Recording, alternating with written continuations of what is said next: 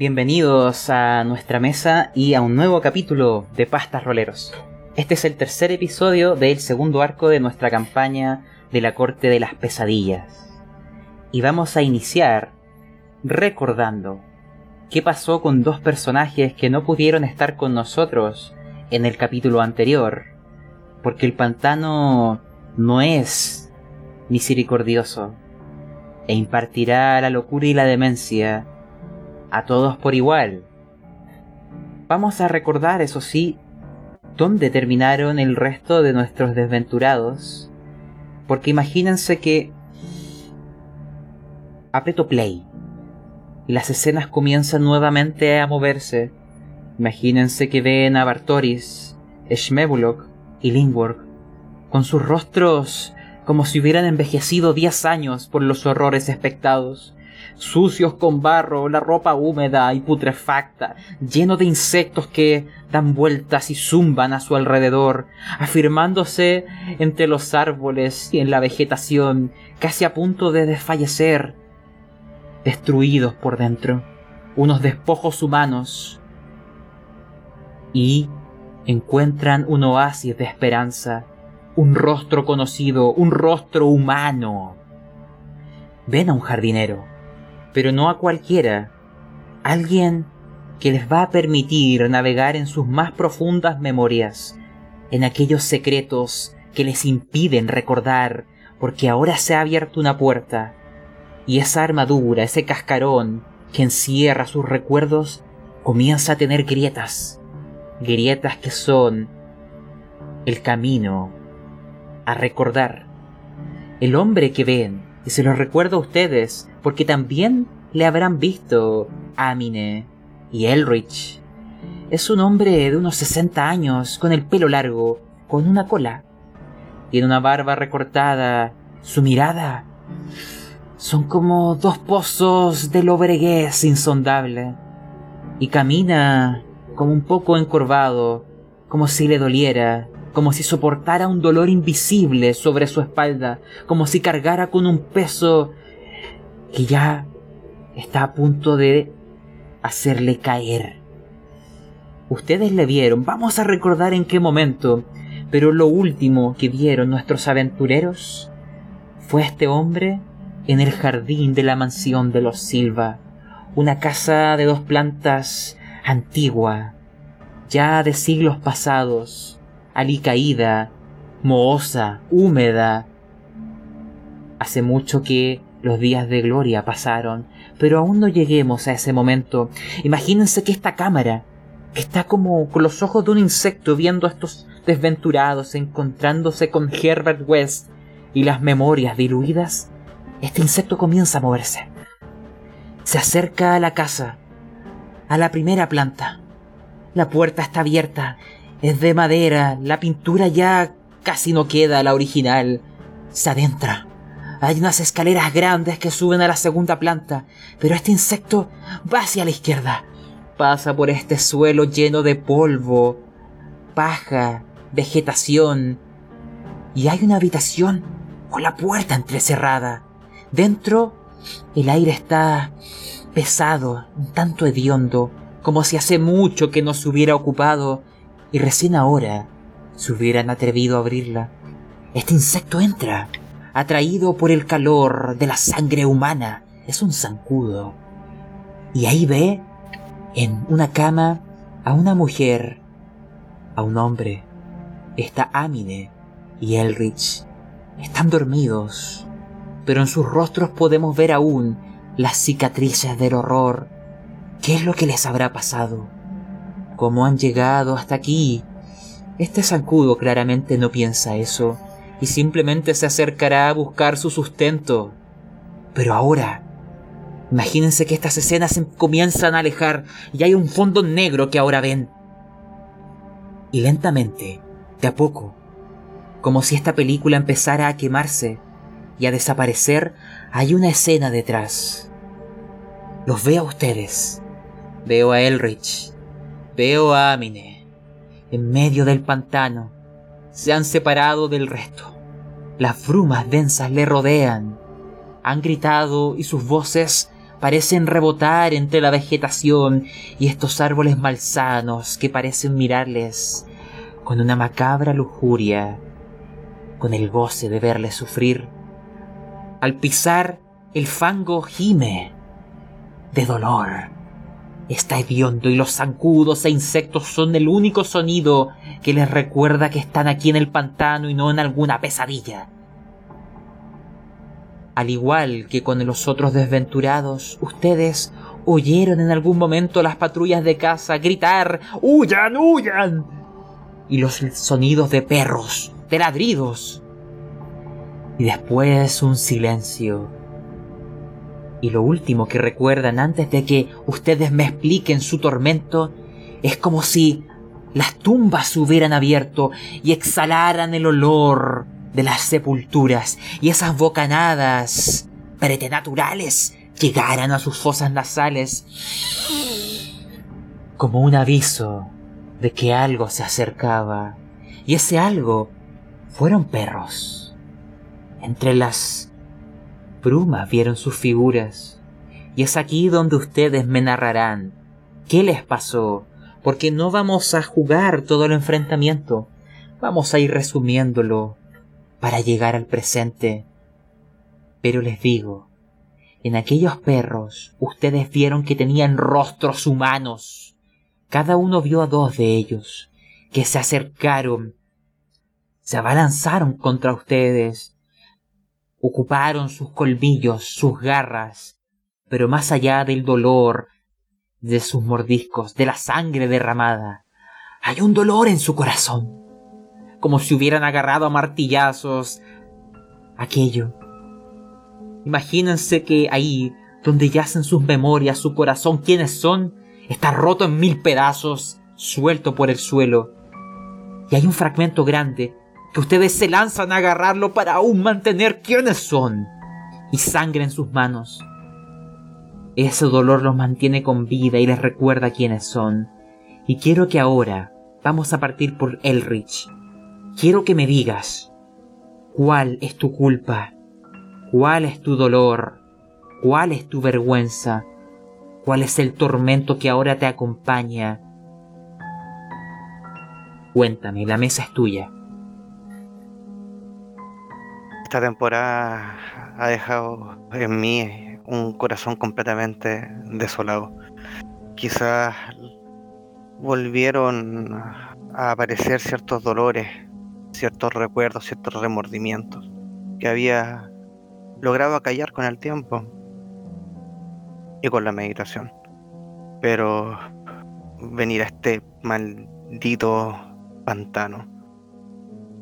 Debí saber que no era bueno cuando caminé y sentí esos gritos. El piso no grita. Y yo por eso también mato de un solo golpe, porque no soporto los gritos. Los gritos, los gritos del dolor más grande que puedo tener en mi alma.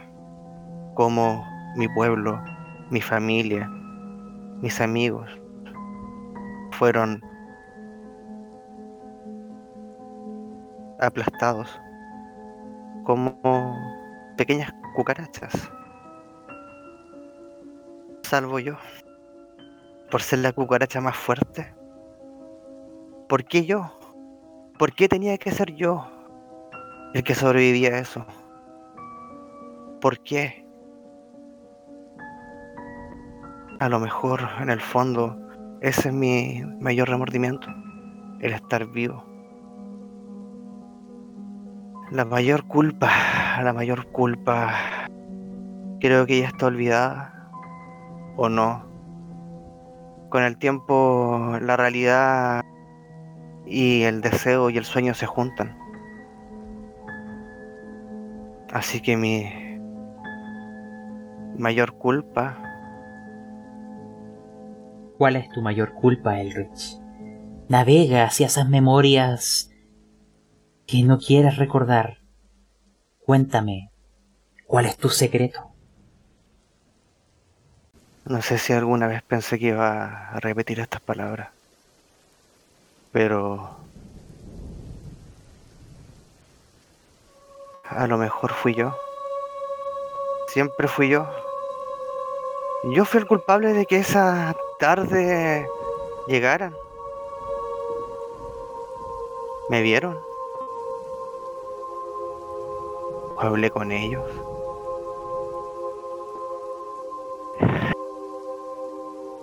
Ya no sé qué quiero creer. No quiero pensarlo. Digamos que que fue la diosa Fortuna la que ese día intercedió. Esa es mi mayor culpa.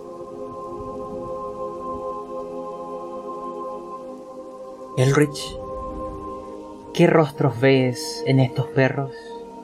¿Quiénes son los que te llaman con la voz de tus seres queridos? ¿A quién te enfrentas? ¿Quién te culpa? ¿Quién hace aflorar tus remordimientos? ¿Quién hace sentir aquel dolor en tu pecho? Pues primero María. María me buscaba, me gritaba, Elrich, Elrich. Creo que ahora, ahora lo recuerdo. Esa vez fue igual. Ella también me gritó, me gritó y yo corrí. Y yo corrí y luego su silencio fue un golpe, un sonido a borbotones. Creo que era sangre. Ella apareció y me gritaba como ese día, Elrich, Elrich. Traté de correr, pero el puto fango se pegó cada vez más en mis pies y fue como ese día. Corría, pero era lento, lento, lento. Luego, creo que a él no lo vi, primero lo escuché. Hijo, hijo, la cena. Quizás cuántas veces lo gritó ese día y yo no llegué. Era obvio, esa voz la de mi padre. Y miro hacia atrás. Y atrás de María estaba él. ¿Es una sonrisa lo que veo desde aquí?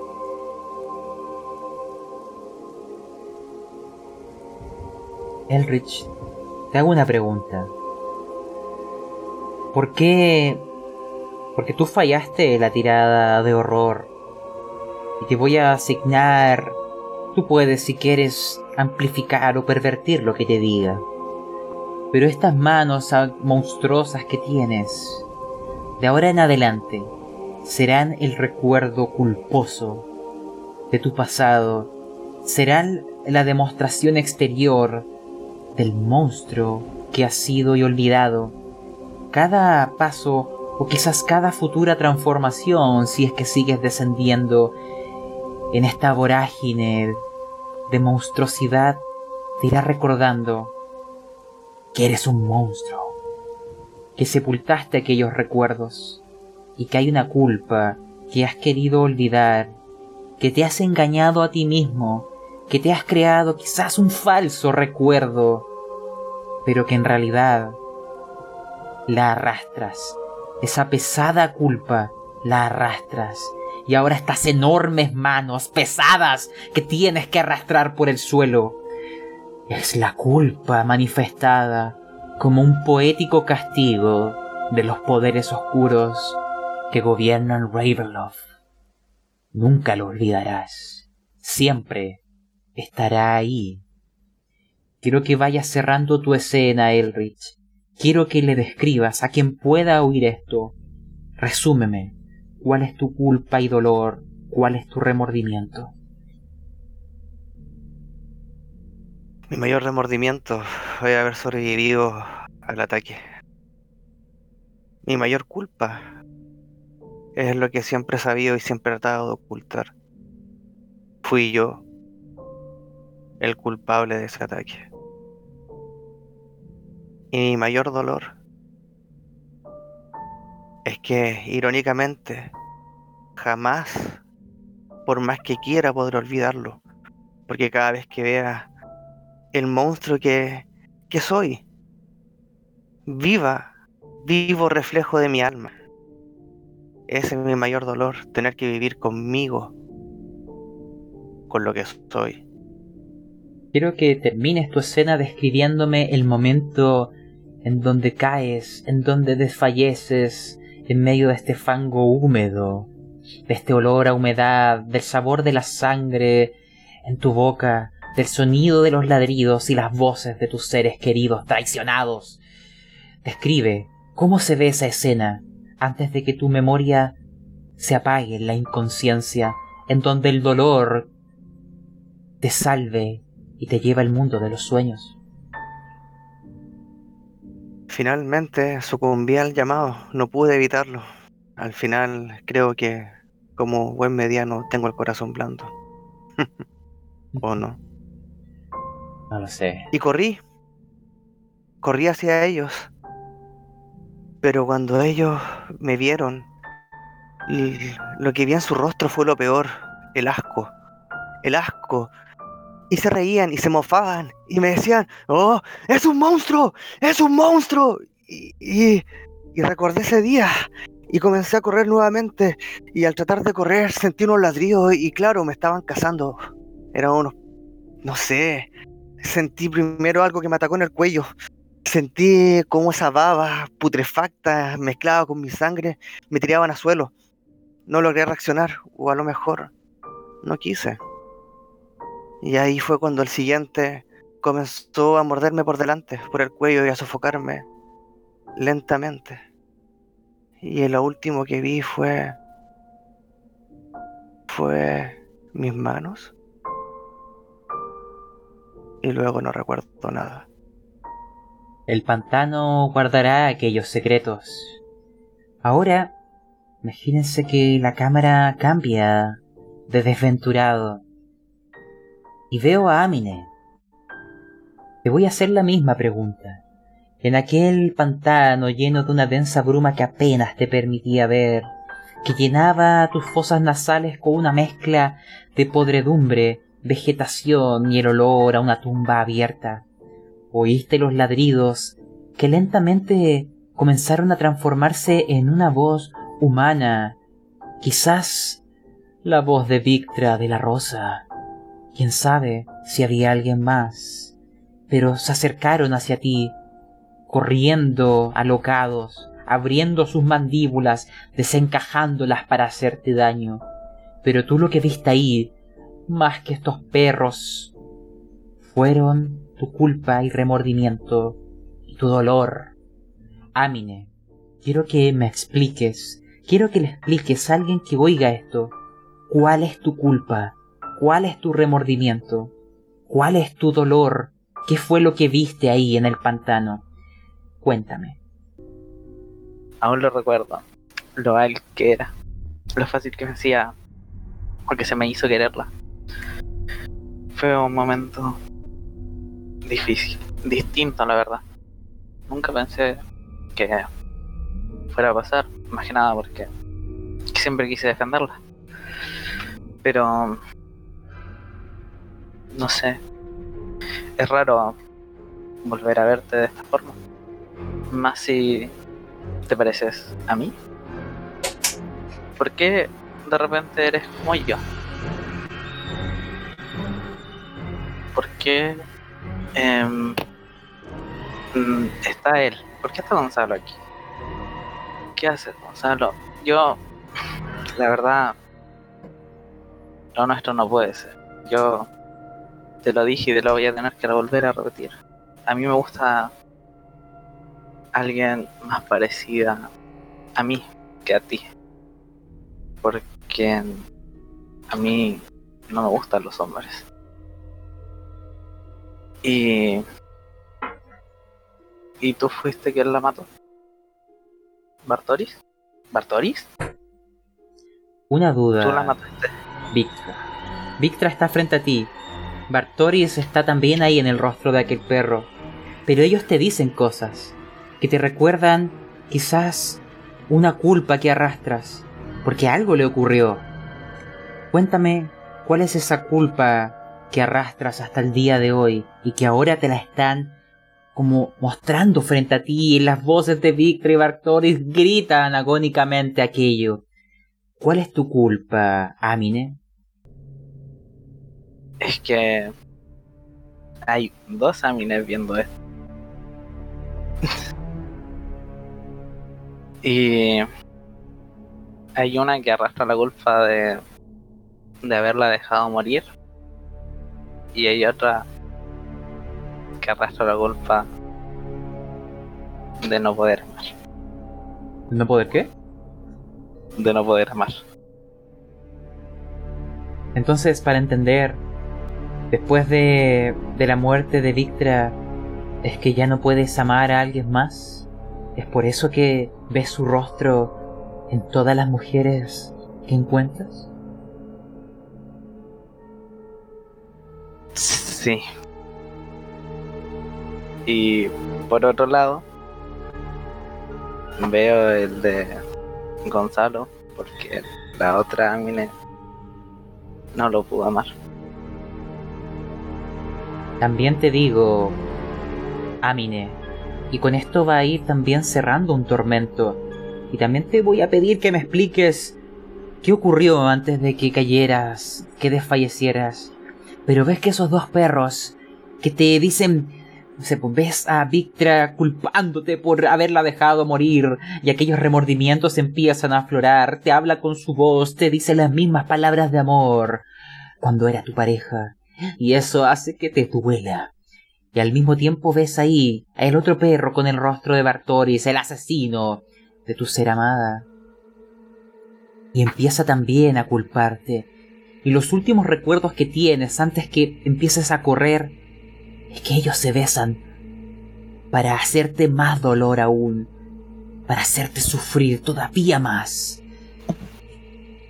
Tú estás corriendo, tú estás huyendo, y escuchas los sonidos de los perros tras de ti. Quiero que me digas qué es lo último que ocurre, qué es lo último que te pasa antes que caigas inconsciente en esta persecución y que volvamos al presente. Cuéntame. Me duele correr. O sea, me duele escucharla, me duele correr, me duele. Concha su madre, ese Entonces ya es. Es más que nada un. Que ya basta. Como que. Sobrevivir ya. Ya me, no me interesa. Quiero estar con. con. con Victor. Pero ahora la Ya. encontrarás en todas partes, Amine. Siempre estará cerca tuyo.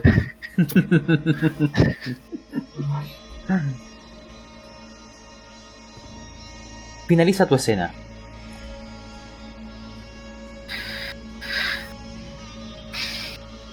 Sí.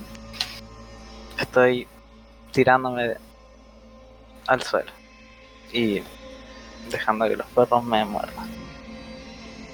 Para ver si acaba este sufrimiento pronto. De acuerdo, Amine. Te voy a pedir a ti una tirada, porque tú eres la única que puede hacerlo. Aún no entienden el porqué, quizás hoy lo entiendan. Amine, lánzame un de 20. Solamente un de 20. Si sacas 11 o más, ah no, no lo descubrirás. Quizás aún no estás preparada para entender. Pero antes de que terminaran de devorarte, cesaron en su ataque, como si recibieran la orden silenciosa de alguien que observa con mucho interés. Tú no le viste. Shmebulok le vio. Pero alguien observaba ahí oculto entre las brumas, entre los árboles retorcidos, con una sonrisa silenciosa en su rostro. Simplemente como si fuera un director de orquesta, manejando el sufrimiento y el tormento, llevándolos al límite y en el último momento, soltando el agarre, porque la agonía es lenta y aún hay mucho por sufrir. Sus mentes serán erosionadas hasta que no quede nada de aquello. Solo cascarones balbuciantes de locos en algún sanatorio. Esto es solo el comienzo.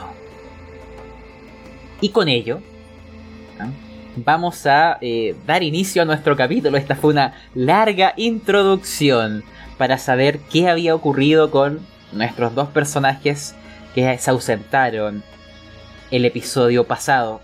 Así que ahora voy a pedirle a los que no habían participado, porque ya Elrich y Amine nos contaron más o menos su situación. Eh, en este caso, Shmebulok, cuéntanos quién eres. Y después, Bartoris, ¿ya? Bien, eh, Shmebulok es un pequeño gnomo, justiciero, muy, muy valiente, muy violento también, por decirlo. No, no se dejen llevar por su tamaño. Eh, que salió en búsqueda de, de recursos, de un mejor porvenir para su pueblo, que estaba sumido en una pobreza, sin recursos y sufriendo de hambre. Cuando se embarca en esta aventura para buscar recursos a su pueblo, eh, se ve envuelto en algún par de problemas que lo llevaron a, la situación en la que está, peleando a la par con este grupo de singulares personajes que la acompañan. De acuerdo, Shmebulo. Tú volviste justo para enfrentarte al tormento. Parece que la suerte no te acompaña. También tenemos a Bartoris. ¿Quién eres? Bien, primero de todo voy a decir lo siguiente. Yo no pensaba que estaba jugando a la rosa, a la telenovela de la Rosa de Guadalupe, más o menos, porque me conecté y lo primero que escuchaba, no, Bartoris besándose con otra mu- con otra mujer, me robaste el amor de mi vida, todas esas cosas, fue como, ah bueno, que estaba presenciando, pero bueno, eh, bueno, un poco como enterándome modo rol. Es que fue el mejor Eh, crossover. Bartori. Sí, no, increíble la verdad, porque esto fue. ¿Viste cuando te vas a FK y descubres que pasan un montón de cosas? Bueno, fue así, la verdad. Hasta una historia de amor tuvo mi personaje mientras yo no estaba. Ay, Dios. Ah, tu imagen, Bueno, no vamos a retomar. tu rostro, que es distinto. Sí, sí, la verdad que sí. Ni siquiera tengo esa suerte. Eh, bueno, Bartoris eh, es un paladín que, debido a muy malas, pero muy malas decisiones, realmente terminó dejando de lado a su familia. Y su familia fue masacrada por un terrible grupo de bandidos. Ese grupo de bandidos hizo atrocidades con su familia, por lo cual él se terminó volviendo una persona loca por la venganza realmente. Cuando vuelve y ve eso, juró un pacto de venganza terrible. Y después de haber hecho atrocidades de las cuales solamente eh, mentes enfermas pensarían, literalmente recurría a los últimos recursos o a las últimas cosas que uno podría hacer eh, Bartoris consigue dar con la pista del pueblo este donde había estaba esta gente que había masacrado a a su familia y a todo el pueblo donde él vivía. Pero era un pueblo minero donde es el típico lugar donde las 100 personas que lo componen, 99 son buenas y una sola es mala. Este pueblo era exactamente igual, era solamente un pequeño grupo, pero Bartoris estaba cegado por la ira y el odio, así que masacró literalmente todo el pueblo completo. En ese momento, el, el dios con el que él había hecho los juramentos, lo obviamente no podía seguir haciendo la vista gorda de las atrocidades que Bartoris estaba haciendo. Como que siempre le daba la última oportunidad hasta que él cometió el pecado de manchar sus manos con la sangre de inocentes, que eso es algo que no se podía perdonar más para el dios de la justicia, que era el con el que Bartoris había hecho su juramento. Bueno, gracias a eso Bartoris se volvió un rompejuramento, se le dice a, a ese tipo de paladines. Es alguien donde la bendición de los dioses lo ha dejado y solamente queda alguien fuerte, robusto, con todo lo que sería un paladín, pero sin la gracia de los de los seres celestiales. Terminó trabajando con gente de dudosa procedencia, muy dudosa procedencia, la verdad, con robando y esas cosas hasta que fue atrapado y bueno, debido a un accidente que ocurrió mientras él estaba siendo llevado a la prisión, terminó en Ravenloft, donde, bueno, Bartoris consigue la redención gracias a la Señora de las Brumas. Y ahora Bartoris pasó a convertirse en un paladín de la redención.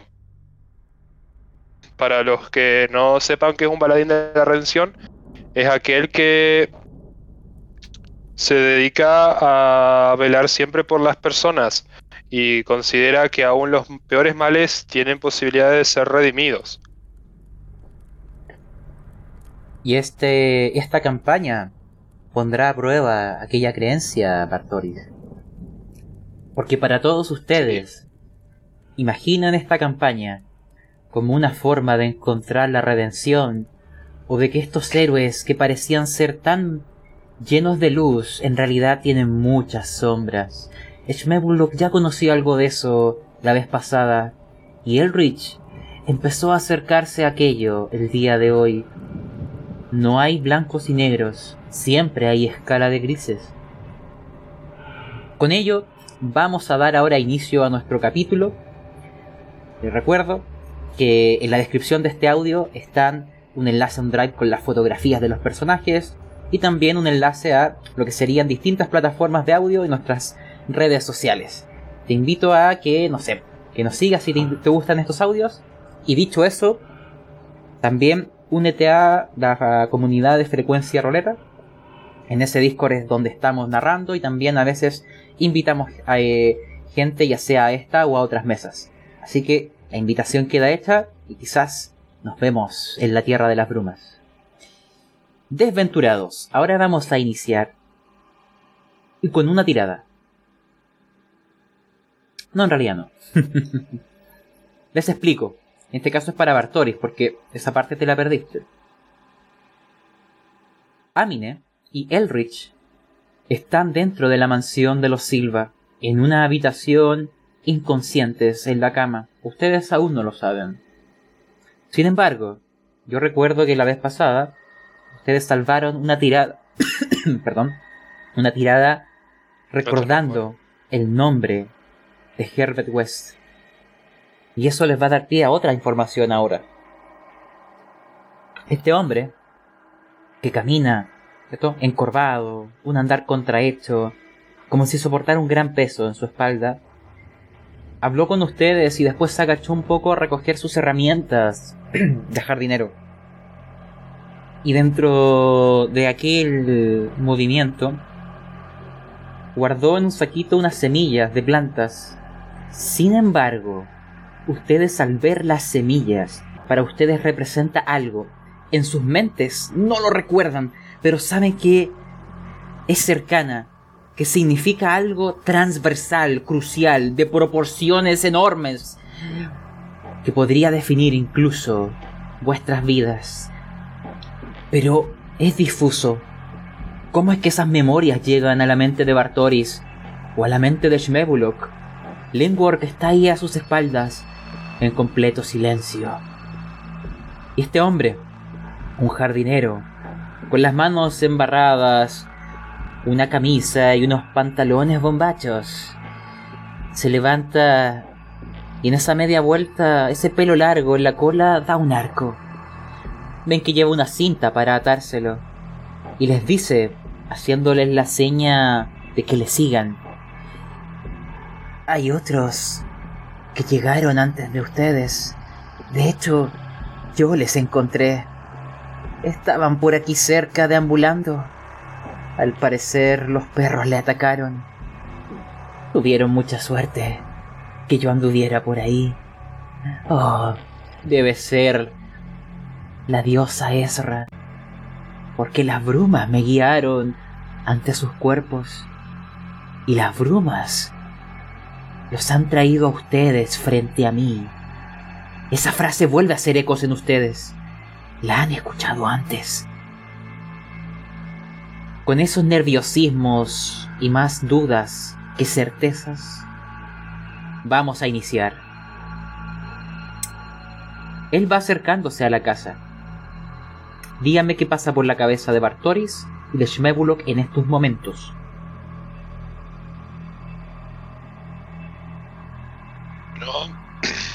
Bartoris se está preguntando qué será de la vida de Amine eh, y de su otro compañero que hace tiempo que no no los está viendo por ningún lado. Siente esa sensación de que algo está terriblemente mal y todavía realmente está muy lastimado y quebrado psicológicamente. La, el encuentro con estos seres que usaron la apariencia de su familia muerta realmente lo ha fracturado y lo ha llevado a un punto donde literalmente está colgando de un hilo para quebrarse mentalmente y terminar convirtiéndose en un desquiciado o, o incluso volver a lo que era antes de volver a recuperar su investidura de paladín.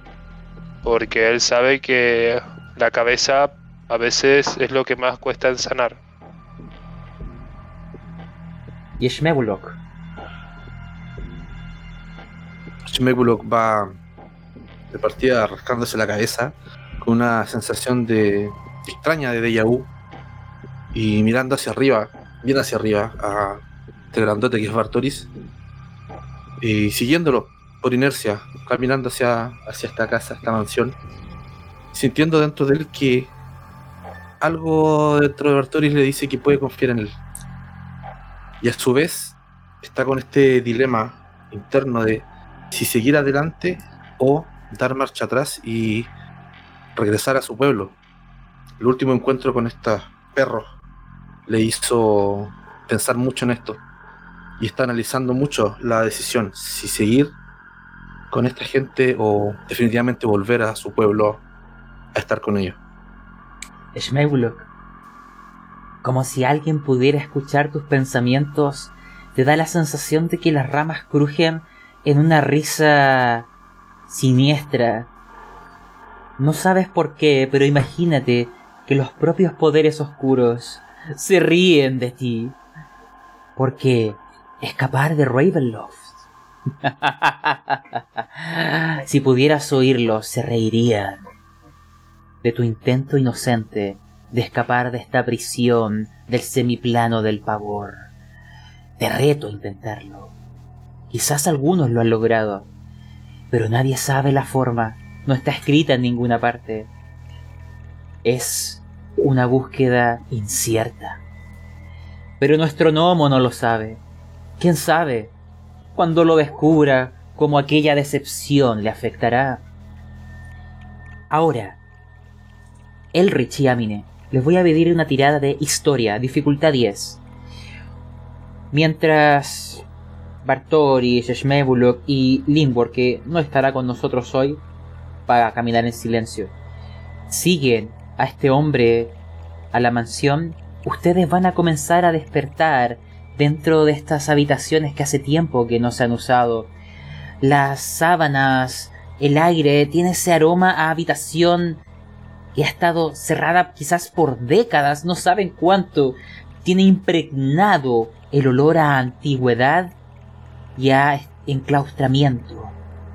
Pero cuando comienzan a abrir sus ojos, hay un candelabro en medio de las dos camas, en una especie de mesita, y hay alguien sentado ahí, observándoles. Ambos. Ah, salvaron historia reconocen algo que no deberían conocer. Ven a un hombre con un antiguo uniforme militar de Darkon. Dicen Darkon. No saben por qué recuerdan eso, pero tienen la vaga sensación de que un dominio llamado Darkon lleva en guerra con Falcovia. No saben porque esas memorias emergen, pero ven el uniforme de un soldado darconiano. Ven a un hombre que lleva en su andar la rigidez de la guerra, un rostro marcado por los horrores que solo un soldado conoce.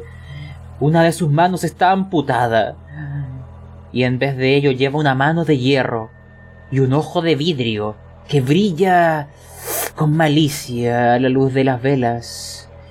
Su rostro está casi en blanco, sin emociones, como que escondiera lo que contiene, como si no se atreviera a reflejar, a dejarles ver más allá de su coraza, porque la guerra lo ha curtido, lo ha atormentado, ha visto a su mundo caer, y ahora ha encontrado aquí un hogar que le proteja de aquella perversión de más allá de este pantano.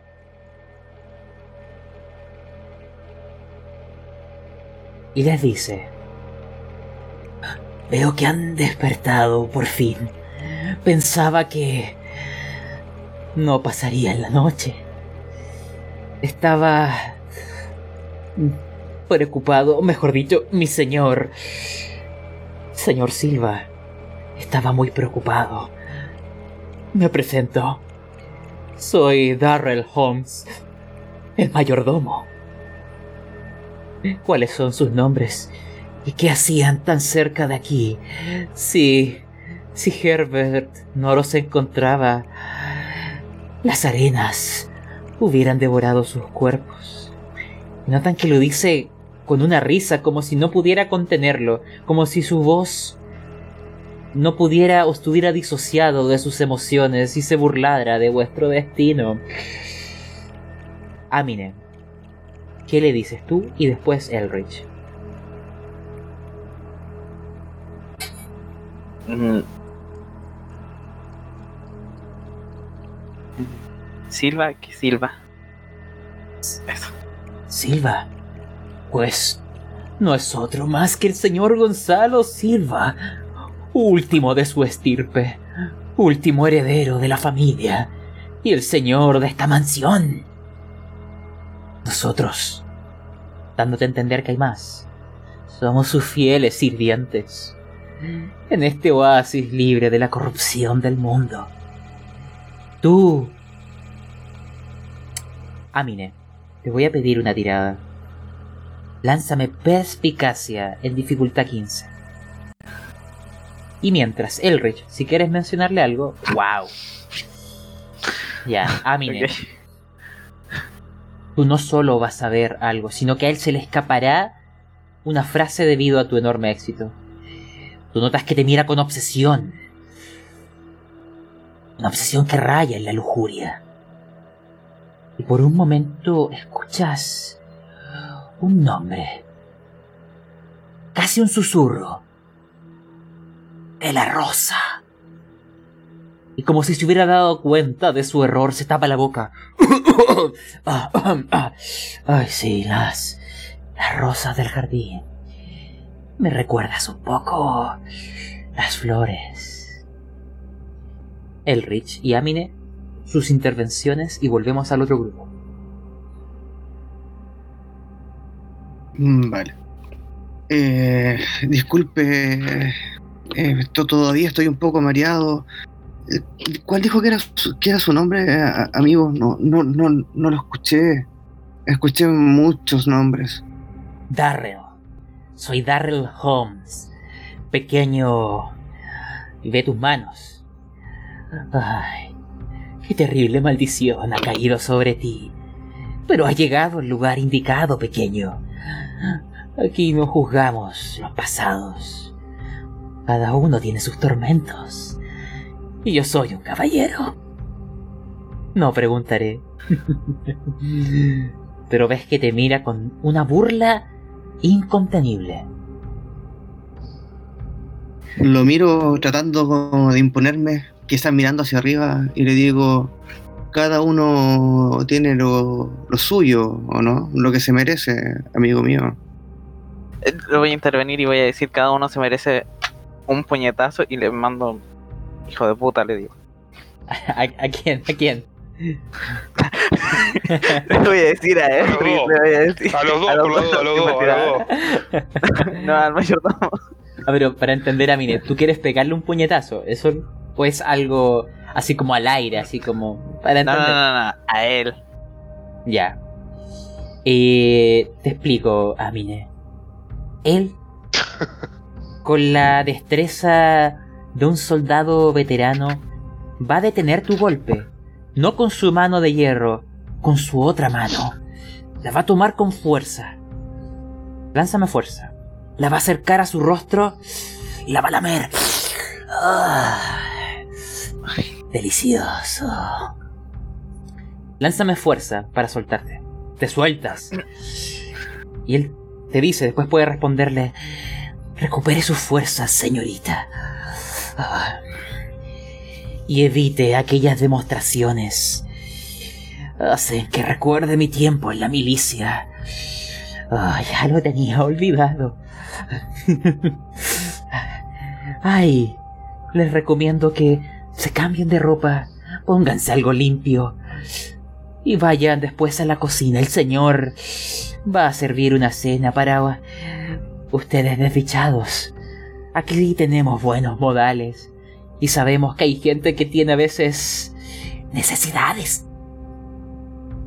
Y se va. Tú puedes decirle algo en el camino, Amine. Y se va con esa mirada pervertida. Necesidades tú de ser sirviente. y de otra Claro. cosa por la mano de la mano. O sea, tu decencia en menos 10 pareciera. Ah, Decente, el barro que está afuera al lado tuyo. y tú ves que él eh, se detiene un rato como eh, tirándose contra la pared y dice, ay, ay, detente, detente. Tus palabras me... Ay, me hacen despertar antiguas pasiones. Y se va, como no quiere escuchar más. Se siente demasiado acelerado. Ahora, el otro grupo. Bartoris y Shmebulok. Ustedes suben tres peldaños que crujen con dolor.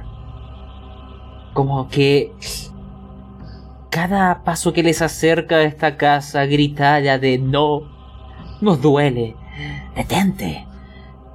Llegan al tercer peldaño donde hay un pequeño porche, donde hay unas sillitas para ver el jardín y tomarse quizás algo. Hay una puerta doble abierta y en el interior una escalera que sube a la segunda planta. Y ahí, en la entrada, hay una mujer. Se acerca sin decir ninguna palabra. Notan que es la viva imagen de Amine, pero con otra ropa. Pero justo cuando ustedes comienzan a pestañear, como que su rostro empieza a transmutarse. Como que es el cansancio. Es quizás lo que hemos sufrido. Cambia ligeramente a un rostro similar al de Amine. Pero es perturbador aquel cambio repentino. Tiene unos ojos enormes, un pelo largo negro, y su mirada es muy seductora, mas no dice palabra. Camina como con timidez. Herbert West les dice, ella es Gabriela, Gabriela Morgan. No intenten comunicarse con ella, es muda. ¿Tiene algún problema? Él empieza a hablarle con lenguaje de señas. Ella asiente. Y hace también con lenguaje dando a entender que eh, la dirección de cierta habitación y hay una conversación. Les voy a dar solamente a Shmebulok una oportunidad de lanzar una tirada. Shmebulok, lánzame una tirada de salvación de inteligencia dificultad 15. Mientras tanto, este jardinero, Herbert West, te dice, "Eh, señores, creo que no, no les he preguntado vuestros nombres. Se los pide, eh, díganle cómo se llama.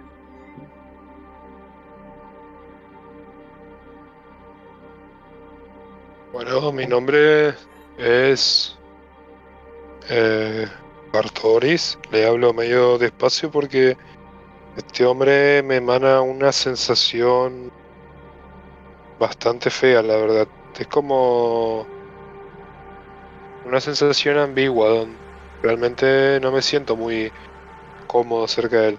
Pero bueno, igualmente me llamo Bartoris Soy. Estoy buscando a. a una persona. Hasta estamos buscando a una persona. Eh, quizás... Yo soy Shmebulok, de las montañas del norte. Y estoy cuidando a este grandulón. De acuerdo. Gracias por vuestras presentaciones. Me servirán para decírselos al señor. Como les comenté, hay dos personas que han llegado aquí antes que ustedes. Ustedes van a ver de una habitación hacia su izquierda saliendo este hombre con el soldado, este soldado o ex soldado con uniforme darkoniano. Y les voy a pedir a ambos, Bartoris y Shmebulok, una tirada de medicina dificultad 10. Mientras tanto, esta mujer muda hace una seña como de una genuflexión con su vestido negro como si estuviera de luto, dándoles como la bienvenida y con ciertas señas indicando que hay acá un ropero donde dejar sus cosas, sus pertrechos y que indica el ala derecha de la mansión donde ya se siente un ligero aroma a merienda. Shmebulok, tú lo notas. Cuando ella se gira, está tapado por el pelo, pero en aquel movimiento notas que de, en el cuero cabelludo y, y un poco bajando al cuello, tiene unas cicatrices en todo el lado izquierdo de la cabeza. Con la luz de los candelabros te permitió verlo, y el pelo vuelve a taparlas. Fue un fugaz movimiento. Pero eso es lo que notas. El jardinero eh, les dice, "Ay, dejen sus cosas aquí, acompáñennos, estábamos por cenar. El señor Silva me ha dicho que les dé la bienvenida. Oh, Gustavo, un 20. Perdón, Bartoris. Después te daré un dato de manera posterior, gracias a ese éxito. Ustedes verán también lo siguiente, y acá podrán narrarme vuestro reencuentro. Del ala izquierda, donde hay algunas habitaciones, se abre una puerta, y entre la penumbra que solo hay unas. hay un candelabro, emergen Amine y Elrich. Descríbame vuestro reencuentro. La mesa es suya.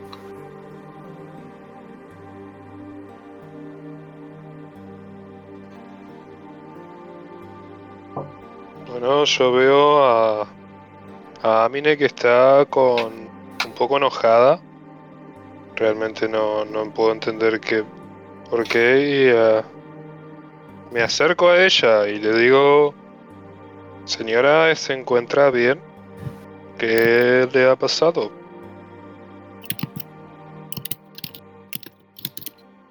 Elrich, se escucha tu teclado.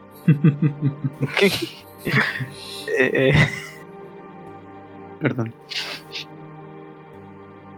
Amine, te recuerdo, tú eres la eh, líder de este grupo. Por eso no, no, no, sí, estoy. Voy a.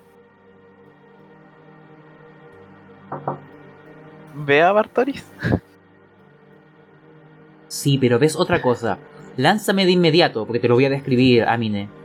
Una tirada de salvación de horror. Tirada de sabiduría, dificultad 10.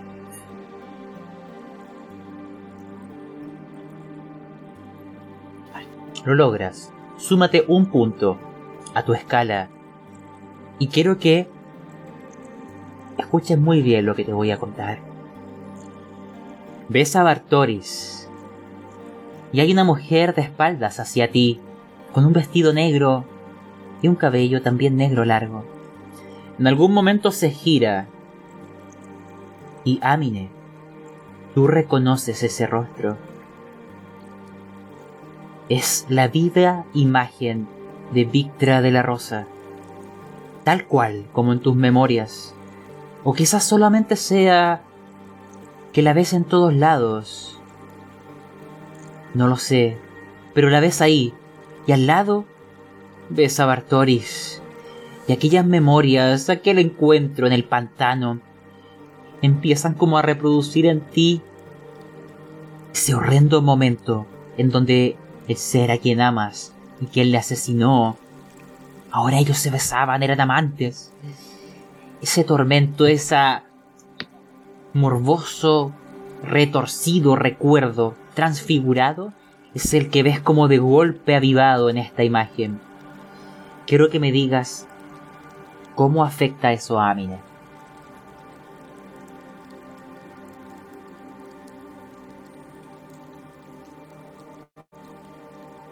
Emputadísima. Esa es la palabra. No hay. No. Voy. Acción. Em, tomo a Artoris y lo llevo dentro de la pieza. ¿De acuerdo? Y, empu- y empujo a. O sea, le- como que el rey le hago como con la manita así como para afuera. Serapio. No, no, no. la Ustedes ven en ese momento. Espera, espera. Ustedes ven en ese momento que la puerta se va cerrando la cara de Bartoris como. No carajo, no éramos amigos, no me dejen solo. Esta perra está loca, esta perra está loca. Es la jefa. Schmelbok, ten cuidado. Aquí la Pueden gente. tirar por pueden, pueden tirar por percepción para ver si llegan a ver la cara de Bartoris tan aterrado. No. Traidores, Se los doy gratuita. traidores. Sacaron así, disimula. Vamos a hacer entonces dos escenas. Ustedes en la habitación, descríbanmela y vamos a des- después ver una escena con los que quedaron fuera. ¿Ya? Bueno. Bartoris que está tirado en la cama. Está tirado en la cama ahí. Cuidado porque te voy a ir a pegar. Jefa. Jefa, ¿qué le pasa? ¿Usted no, no acostumbra a ser tan violenta?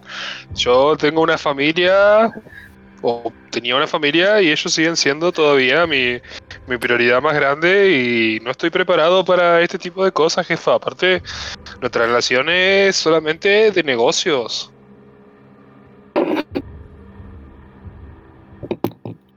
Tan negocios no es. A este punto ya te sabes la historia. No, mi personaje, Roloff, mi personaje es totalmente ignorante de la historia igual esto. No, pero Roloff me conoce desde antes, pues si ya es como Ah, aquí hay una confianza, hay un ¿o no? alto ahí. Recuerda, Alto ahí, que estamos viviendo recuerdos trastornados.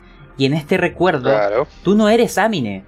Eras algún Claro. noble que les contrató. Ellos ven en ti tu rostro. Pero para ellos tú no eres Amine. Eres un noble que les ha contratado. Esto pasó en algún Claro. momento en el, en el mundo despierto. Pero aquí estamos reviviéndolo retorcidamente para que en realidad el noble haya sido tú, para atormentarte a ti y al resto. Claro, por eso vos sos mi jefa, pero no hemos tenido ningún otro tipo de... Sos mi jefa, yo soy tu, se- yo soy tu seguridad privada y todas esas cosas, pero hasta ahí nomás. Podemos llegar a hacer una relación de amistad, sí, no pasa nada, Eh, eh, pero usted es la jefa. A ver. Esto es Roloff, completamente. yo, yo que me acuerde, Pablo, yo que me acuerde, ¿Ya? yo que me acuerde, con Bartoris tenía cierto punto de confianza, más que como es mi esclavo, o sea, mi sirviente. Sí. Sí, sí, sí. Entonces, Sí, sí, como, sí, por eso. Usted, usted, usted es la jefa, y por eso le digo jefa y no le falta el respeto. Es jefa de buen sentido, es mi, es mi relación de amistad. Usted es la jefa. Somos- no, Yo soy el, Sí, el empleado, pero- el empleado con buenos términos de amistad con vos. Podemos llamarnos amigos, pero hasta ahí. Pero el empleado de hace años, se supone, Ah, ¿no? ah, ah, mire, te lo Claro. explico de esta manera. Para ti él es Bartoris y tú recuerdas todo acerca de él, pero es como si para él tú fueras alguien que no es Amine. Y aquella disociación de las memorias, también ahora que te das cuenta de que existe, de que lo que tú creías no lo es, quizás te empiezas a tocarte la cabeza y pensar que es la realidad, que es una ilusión, porque el tormento ya está en tu mente, el veneno está ahí. La demencia está a solo un paso, Amine. Yo me paro y le digo, jefa, ¿se encuentra bien? ¿Quiere un poco de agua? Le- le- Ah, a ver, que le trato- sentadito. No, no, no, sentadito. Sí, jefa. Córtala con la café. Jefa mierda. A ver, a ver. ¿Tú a quién viste allá afuera? Y hago con la manito hacia la puerta, tipo, obviamente. Eh, ¿Quién era? Era así como. Y me señalo. Así como. Bartoris, te voy a permitir una tirada, Sí. dado que esta pregunta eh, involucra memorias sumergidas. Hazme una tirada de inteligencia, dificultad 15. De, digo, de tirada de salvación de inteligencia. Dale. Era así como así. He visto a muchas personas, pero bueno, ahí trataré de conseguir mi. que mi cabeza me trate de ayudar. O.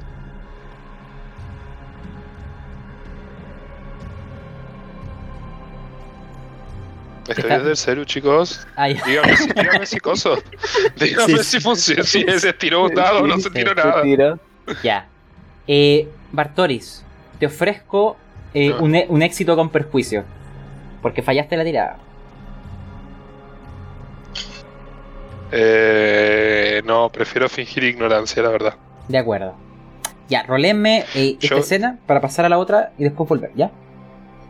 Jefa, yo eh, estuve en el pantano y fui atormentado por cosas de las cuales realmente estoy muy asustado. Calculo que usted capaz cuando vino para acá le habrá pasado lo mismo. Si quiere que le vaya a buscar un vaso con agua, algo para comer, capaz eso le ayudará. Acuéstese usted, yo me levanto de la cama. Acuéstese usted de última, descanse acá Siéntate. y yo le traeré algo para tomar. No me enriqué ninguna weá. Siéntate con tu madre. Jefa, Usted no, usted no es así, jefa. Y Siéntate. trato, trato, trato no, como de, de to- de tocarle la cara. De tocarle Ah, la cara que- con la mano. Jefa. No, no, no, no, no, no, no. Le. le-. Ustedes ven que, digamos, entre los gritos, lo- la- los- las retadas. Yo imagino que Bartoli le quiso tocar la cara y ella le metió una cachetada en la mano. No, sí, sí, le- pero quiero pegarle, quiero hacerle daño con la cacheta para que entienda. ¿Puedo? Sí, dale, ya. Un punto, un punto de daño, así, sí. eh, Pero de- describe. Ah, parece- chica, la chica cachetada, me mete la mano, por Dios. Ver, cachetadón, Usted- ustedes ven que Bartoli queda ahí como. Jefa. Vaya a dormir, jefa. Vaya a acostarse a dormir. Capaz, capaz está teniendo mucho estrés últimamente. Con todo esto de buscar la historia de su familia, usted no es la misma persona que conozco de todos estos años. Antes era más tranquila. Incluso nos reíamos. Hemos compartido muchas buenas experiencias, pero ahora parece que fuera otra persona. La noto nerviosa, intranquila, su respiración se agita. ¿Dónde está esa nobleza que a pesar de que usted es una noble casi caída, la trató de mantener toda su vida? Dios Jefa, mío, usted no es favor, así. un rato. Te voy a mandar otro. A ver. Sentadito, Ah, y mira, escucha. últimas palabras. Para cambiar de escena.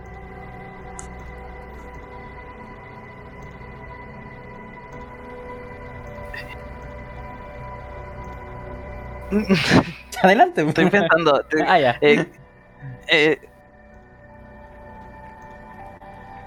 Gonzalo está aquí y ella soy yo. Que queda ahí, me parece bien. De acuerdo. Vamos a ver después. Porque voy a... Hay algo que pueden llegar a descubrir debido a ciertas tiradas que han hecho la vez pasada y ahora. Espero les resulte. Porque hay algo que podría transfigurar lo que conocen como la realidad. De ustedes depende.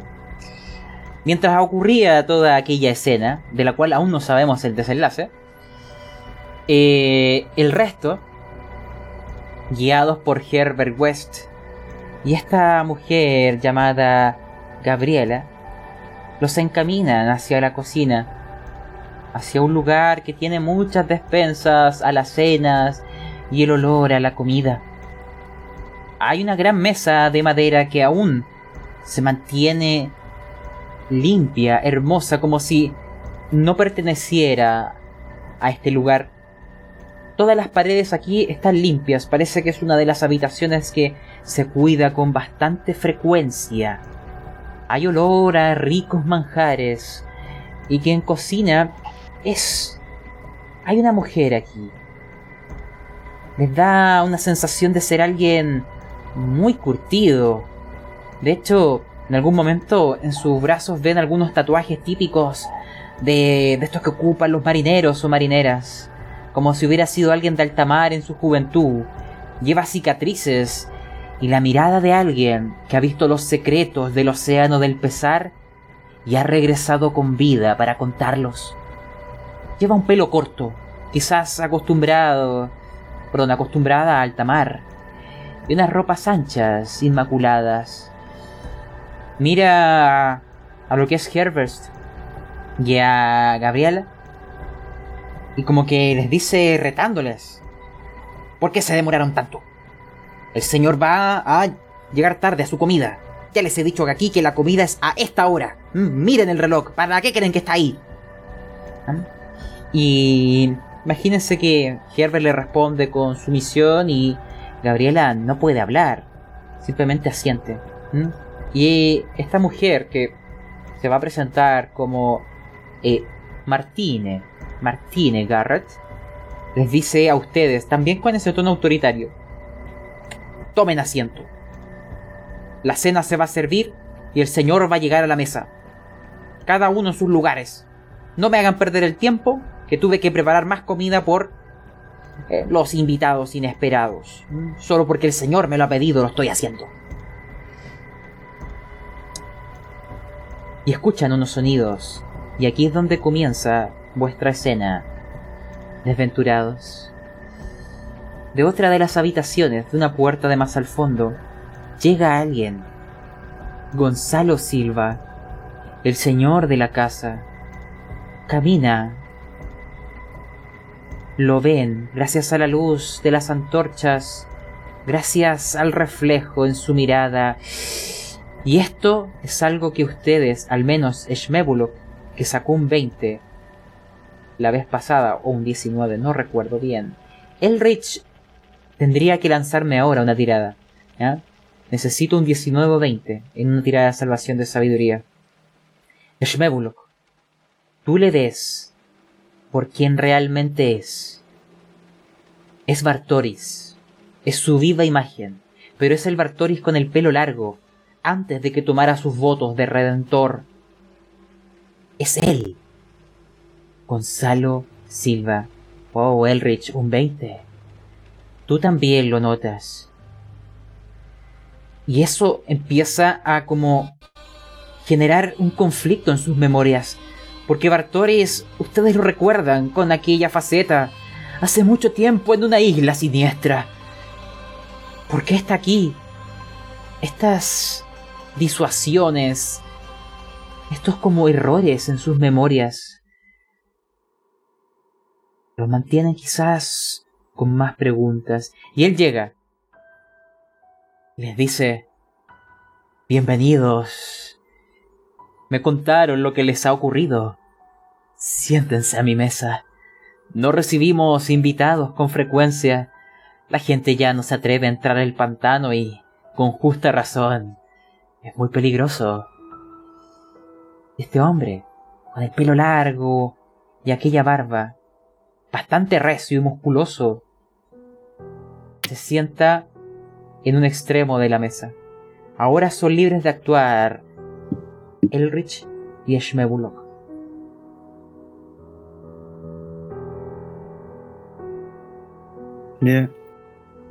Primero, eh, Elrich cuando huele ese olor a, comida hecha en casa, eh, como que dentro de toda esa pudrición le hace recordar su hogar. Y eso lo perturba aún más y y en esa distorsión vuelve eh, tratando de hacerse el, el amable y el gracioso le dice, señor Silva, eh, muchas gracias por su, por su gran ac- acogida, realmente me, me sorprende eh, y, decirle que su seguridad es, notablemente buena, por lo que puedo ver. Eh, Él se ríe. no, no, pequeño. ¿Puedes comer bien con aquellas manos? Mi cocinera ha preparado unos ricos manjares que espero sean de tu agrado. Elrich, frente a ti, imagina está la comida que te hacían de niño. Es la misma, como si hubiera emergido de tus memorias. Y el Señor dice, come, no te preocupes. Aquí estamos seguros, pero no por las razones que piensas. Come y lo podemos conversar. Es algo que quizás has oído afuera. No tengo problemas en contarlo, pues cargo con aquella descendencia. Estoy maldito. Come. Martínez. todos lo estamos.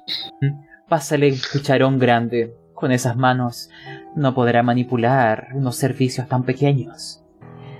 Y ella le dice, sí, sí, señor. Y te, te lo- te acerca a ti, Elrich, y te dice al oído, "Ah, gracias, que el señor te deja sentarse en tu mesa. ¡Maldito monstruo! Te la deja ahí. Em... Shmebulo, ¿hay algo que quieras comentarle? Shmebulo está comiendo como, como si lo tuvieran amarrado. y lo único que atina es decir, Mm, Señor Silva, esta comida está espectacular. Muchas gracias por su amabilidad. No se ve gente como usted por estos lados. Lo sé, Keño. Yo tampoco había visto gente como ustedes. No parecen. Parecen venir de alguna tierra lejana. Sus rasgos son parecidos a los nuestros, pero son más pequeños y rechonchos. Les doy la bienvenida. Aquí aún tenemos modales. A pesar de que mi familia ha caído en desgracia, Aún llevo con honor el apellido de los Silva. Shmebulok. Tú estás comiendo y también te das cuenta eventualmente que entre todo lo que casi tragabas, aparecen los platos de tu infancia, de la gente que dejaste atrás. Tanto tú como Elrich están viendo cosas. ¿Es real? ¿O es una ilusión? Ya es difícil saberlo en un mundo tan cambiante. Díganme si quieren comentar algo más, pero el señor eh, Herbert West va a volver al patio. La señorita, tíranme ambos perpicacia, ¿ya? Les puedo dar quizás alguna información. La señorita Gabriela también volverá a sus quehaceres. ¿ya?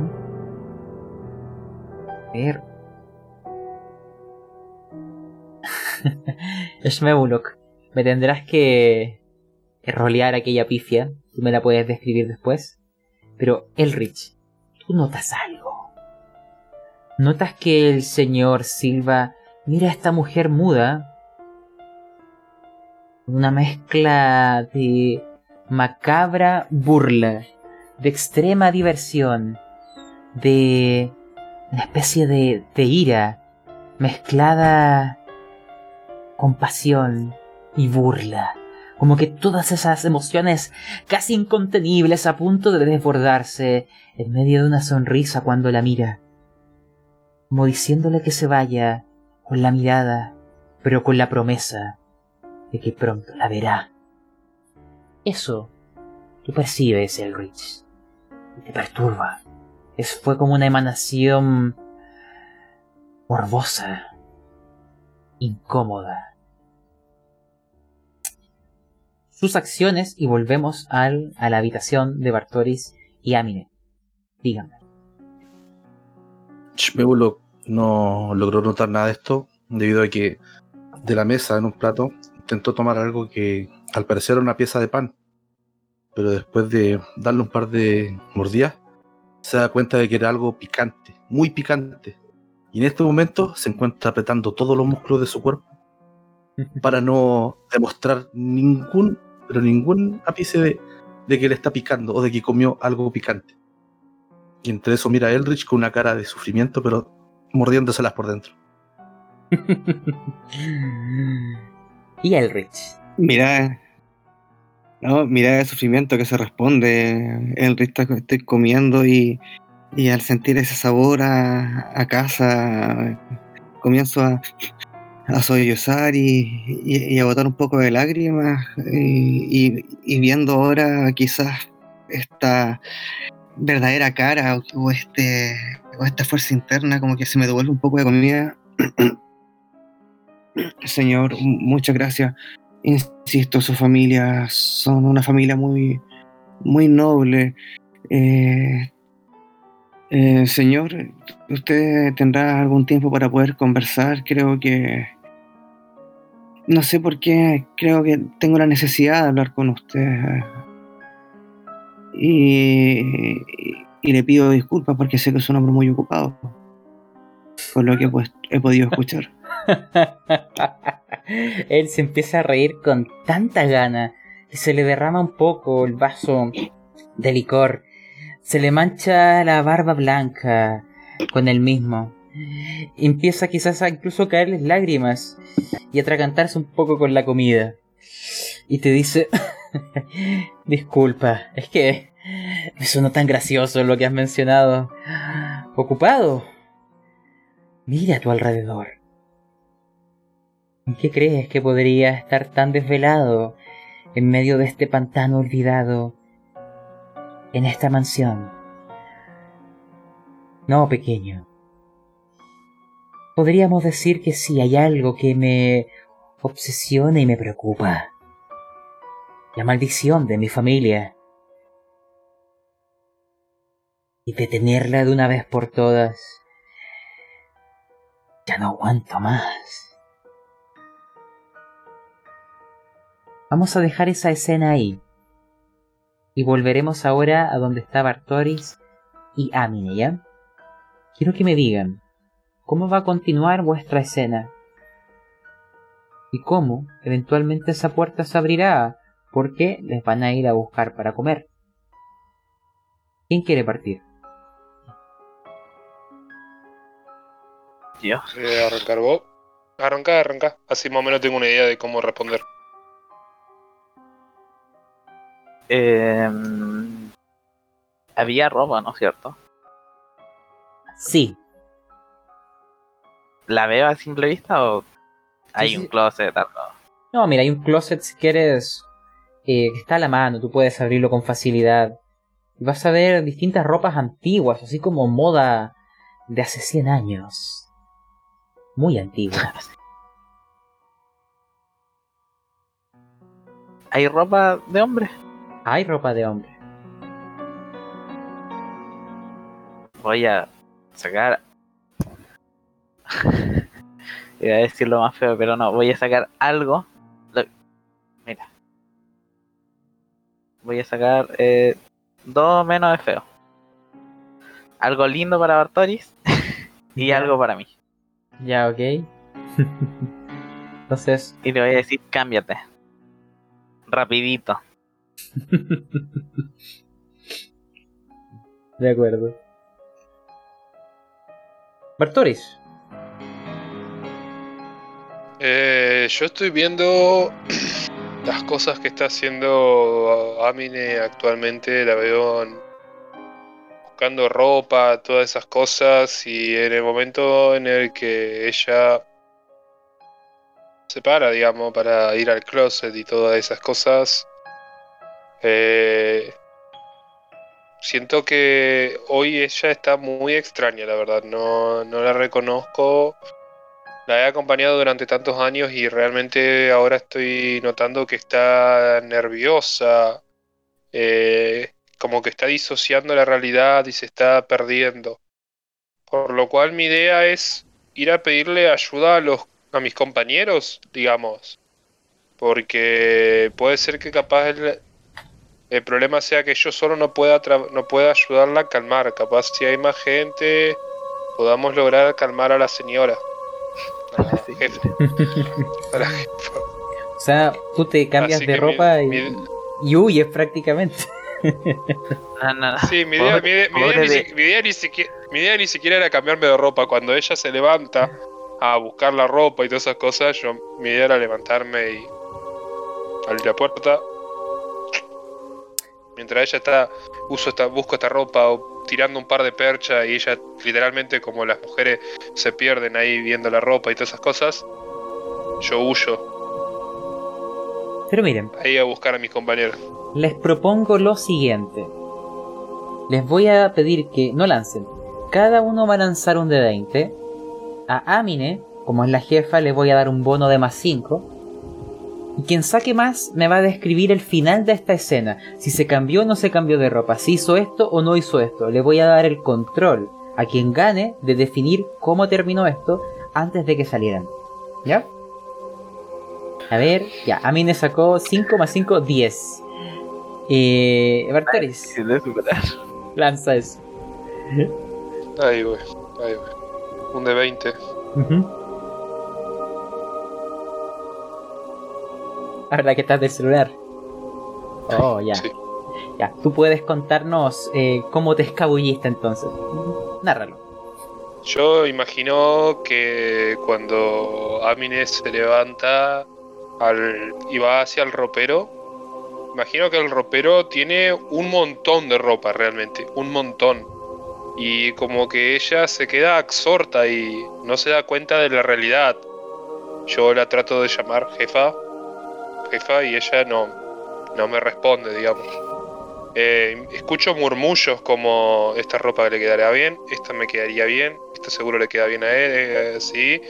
Y como que me asusta eh, hasta lo femenina que se está volviendo la esta señora porque para los que la conocen, tanto como yo durante años, yo sé que ella se preocupa poco y nada por la ropa. Realmente es de las que viste lo más cómodo, práctico. Incluso te diría que si fuera por ella, solo usaría una armadura y ya estaría, no usaría más ropa.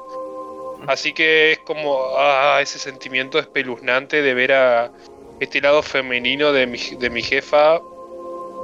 Me hace darme cuenta de que capaz el estrés está haciendo cosas raras en su cabeza. Por lo cual, al darme cuenta de que no hay respuesta, no hay respuesta, no hay respuesta, abro la puerta lentamente, pispeo que no, no me esté observando y escapo. De acuerdo. Les describo la siguiente escena. Y ahí es donde todos nos vamos a reunir. Bartoris, tú vas a llegar guiado por esta mujer muda hacia eh, el salón donde están comiendo. Tú verás en Gonzalo Silva una sensación de poderosa cercanía y familiaridad. A pesar de que es idéntico a ti, tú no necesariamente lo ves así. Salvo... Eh... Ah, no, perdón. Tú salvaste esa tirada, sí, la vez pasada. Sí. Tú lo ves como un reflejo entonces.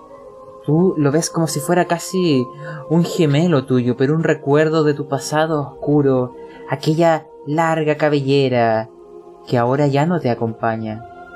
Es como un macabro recuerdo de quién eras. Momentos después, y quizás no de buen humor, va a aparecer Amine. Yo no sé si te cambiaste, Amine, o vienes como Me llegaste. cambié. Te Voy cambié. como una puta princesa. Ok. O sea, no como una, como una princesa, sino en punto.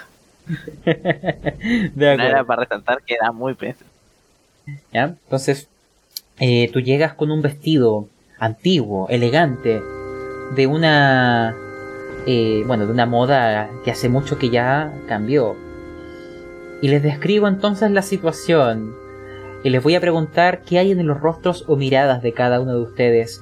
Imagínense un gran comedor con candelabros que dan ligeros matices de luces y sombras, una ventana que da hacia el pantano que ahora está cerrada para evitar que el olor a sepultura permee en esta deliciosa cena.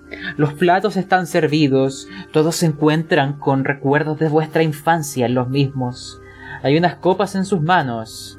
Están comiendo, pero hay muchas dudas e interrogantes, y hay una cámara entre medio.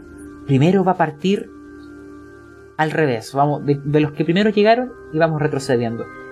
¿Qué hay en el rostro de Bartoris mientras está cenando? Después nos preocupamos de qué se habla. ¿Qué hay en tu rostro? Eh, la verdad, una, una mirada bastante.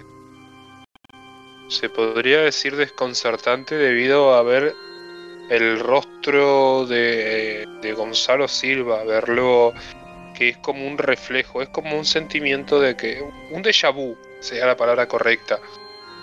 Siente que lo vio desde algún lugar.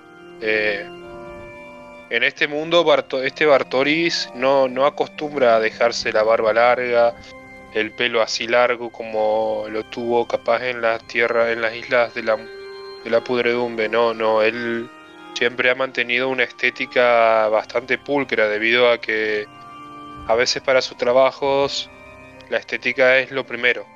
Así que es como un sentimiento de que estuviera viendo a él, a él mismo, y es un sentimiento de familiaridad, pero a la vez, entre más lo vea, más tristeza. Es como si estuviera por recordar algo, algo muy triste de su vida, pero cada, pero cada vez que está a punto de recordarlo se le escapa.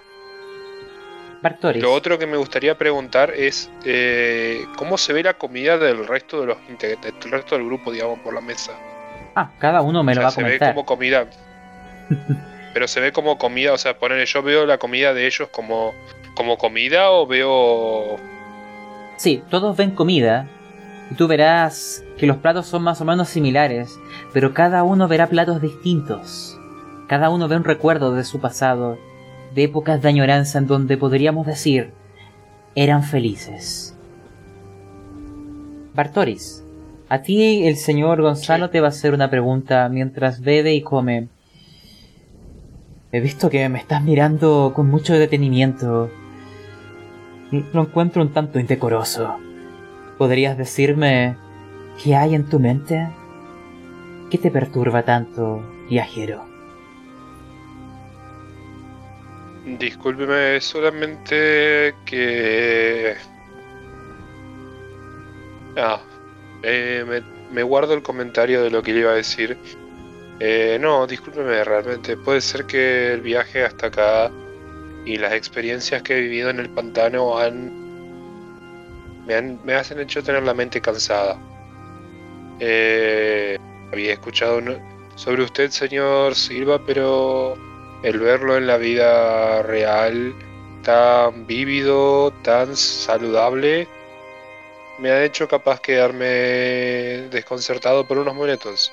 Disculpe si le he ofendido. Realmente no, no sé cómo, Bartolis no sabe cómo formar en palabras, decir todavía el sentimiento que le, le ocasiona a esta persona. A veces ha escuchado nombrar en sus viajes sobre que hay gente que tiene gemelos o alguien que se le parezca extremadamente y es todavía esa sensación la que él tiene o la que él piensa. Bartoris, hay algo que tú mencionaste que después vamos a recuperar. Lo que sucedió en el pantano. Todos notarán que esas palabras le llamó la atención. Ahora voy a saltar a Elrich. Quiero que me digas qué hay en tu rostro en estos momentos. Elrich. ¿Estás muteado por si acaso? Sí, vale. Eh, Offroll, tengo la, tengo la duda que planteé ahí, que me, me quedo me, que quedé medio, medio friqueado ahí. A ver. Ah, eh, sí. Todos los que habían salvado aquellas tiradas los ven. Oye, ya, perfecto. Ahora sí, ya. Eh, nada, ahora que está terminando de, de comer el, el guiso, logro sacarme un poco las lágrimas para, para ver la entrada de, de Bartoris. Y creo que la cuchara se me cae. Volteando el plato y quedo y escucho lentamente lo que dice eh, Bartoris. Y le digo, sí, eh, señor, tengo que... El, el pantano, el pantano. Y, y- y con las manos abriéndola a su ancha, creo que hasta golpeo la mesa. Señor, ¿qué tiene en su pantano? Él Y te quedo mira, con la mirada, con la mirada perdida. él te mira y te dice, les contaré, pero voy a dejar eso en pausa antes para ver primero el resto de los rostros. Voy a pasar ahora a Shmebulok. ¿Qué hay en tu rostro? A Shmebulok ya se le pasó de esta pieza que comió. Y su cara hay algo de tristeza al comer este plato. Y empezó a sentir que conocía el sabor de esta comida. Recordó a la señora Elifina, una simpática noma que se dedicaba a cocinar para sus aldeanos. El sentir este sabor, esta nostalgia, lo hizo sentir culpable al abrir los ojos ve que él está comiendo empieza a pensar en su pueblo. ¿Estarán comiendo? ¿Tendrán agua? ¿Podrán abrigarse en las noches? Y de tanta rabia que está sintiendo, la cuchara la está apretando al punto de que la está doblando pero no se da ni cuenta. Y al estar tan envuelto en, este, en esta, estos pensamientos de culpa, no, no escucha realmente lo que están conversando los demás en la mesa. Ante tu movimiento brusco, vas a oír las palabras del Señor. Te dice a ti directamente. Eh, cuidado con aquellas cucharas. Son una herencia familiar. ¿Qué te perturba tanto, pequeño? ¿Qué estás tan herido? Cuéntame. Necesito volver. Necesito volver a las montañas al norte. Necesito saber que mi gente está bien. A la gente que abandoné por buscar recursos para ellos. Estoy empezando a sentir que no, no fue la mejor decisión. Creo que ya es tiempo de volver. Te entiendo. ¿Cuál es tu nombre? Shmebulo, de las montañas del norte. Comprendo aquel vínculo con la familia y el dolor de estas separaciones, esta melancolía. Yo también siento algo similar. Yo también cargo con un dolor. Imaginémonos que ahí es donde Elrich hace esa pregunta entre medio para que él les dé aquella respuesta. Pero cuidado con aquella cuchara. Es la herencia de mi abuelo. Vamos a terminar este, este giro de cámaras con Amine. ¿Qué hay en tu rostro? ¿Puedo llegar a saber cómo se comporta la nobleza? ¿O lo sé? Lo sabes. Perfecto. Apenas. O sea, bueno, me mentalizo mientras. Como entro, ¿cachai? Entro así como. Refinada. Pulcra. impor- Con una mirada de odio. Que en cuanto veo a Artori lo. Uy, lo mato con la mirada. ¿Ya? Pero no, eh. Una señorita. Como se diría en la antigüedad. Ya. ¿Y hay algo que quieras mencionar? Porque te voy a comentar algo. Pero dime tú primero si quieres hacer alguna pregunta o alguna intervención. Mm, No. De no acuerdo. voy a decir nada. Te voy a permitir una tirada. Hazme un lanzamiento de percepción. Dificultad 15. Wow. Andas muy fina con las tiradas el día de hoy, Amine. Te explico lo que notas en medio de esta conversación. Son momentos fugaces, casi parpadeos. Pero la mirada de Gonzalo Silva se posa sobre ti con mucha atención. Te mira como si estuviera observando a un fantasma. Hay una mezcla de pavor en su mirada y de un odio incontenible. Eso ha pasado con sus movimientos fugaces. Tú los has alcanzado a ver, pero para el resto quizás ha pasado oculto entre vuestros propios tormentos. Pero esa es la información que manejan desventurados, y es ahora cuando voy a responder la pregunta de Elrich. Él les dice, imagínense que él les va a haber preguntado qué les ocurrió en el pantano. Ustedes díganme si les cuentan lo que les pasó o no. Díganme de inmediato.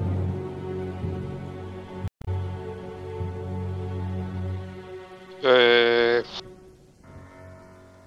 un poco a, modo, de rol de roll off. No sé, siento que supuestamente decían que estos eran los perros de Gonzalo Silva, así que no sé si revelarlo así de una, ¿viste? Deciden rápido. No sé qué. Y que ella le había echado la talla de la seguridad, pues. Eh, bueno, de última nos arriesgamos a ver qué pasa y ya está, ¿viste? Sí, sí, nos hemos, nos hemos encontrado en el camino con lo que calculo que serán sus perros, ¿puede ser, señor? Son bastante bien entrenados para poder mantener a raya a los intrusos. Y lo, dejo, y lo quedo mirando bastante fijo. Tú notas que ante aquel comentario su rostro se desfigura en una mueca de odio como jamás han visto antes.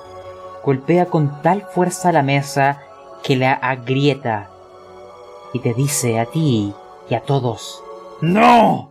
¿Cómo te atreves, maldito? Y, y los sirvientes le detienen porque va, iba a levantarse a atacarte. Así de furioso está. Le dice, no señor, deténgase, deténgase. La sirvienta muda también lo detiene. Todos lanzan perspicacia. Solo un 19 o 20 les dará información. Mientras tanto, wow, Amine, no sé qué pasa contigo hoy, pero puros 20. Si no hubiese sido porque Gustavo slash Bartoli salió, hubiese sido mi día. Así es, ¿ya? Pues bueno, últimas dos tiradas fueron de perspicacia y las dos fueron pifia. Solo eso te voy a decir. Yo no quiero decir nada, pero cuando los dados no tienen nada que ver con el daño y esas cosas, guardame todo dado para cuando tenga que esquivar un daño mortal o algo. Prepárate. Ah, les cuento. Claro. prepárate. Amine, te daré una información muy importante. Pero antes, el señor de la casa, el señor Gonzalo, ¿ya? Voy a cambiar esta canción que está un poco fuera de lugar. Estamos algo más tranquilo. Veamos lo que sale. Ya, esta sirve. Una vez que el señor Gonzalo Silva, con el rostro de Bartoris, furioso, está más calmado, les pide discúlpenme.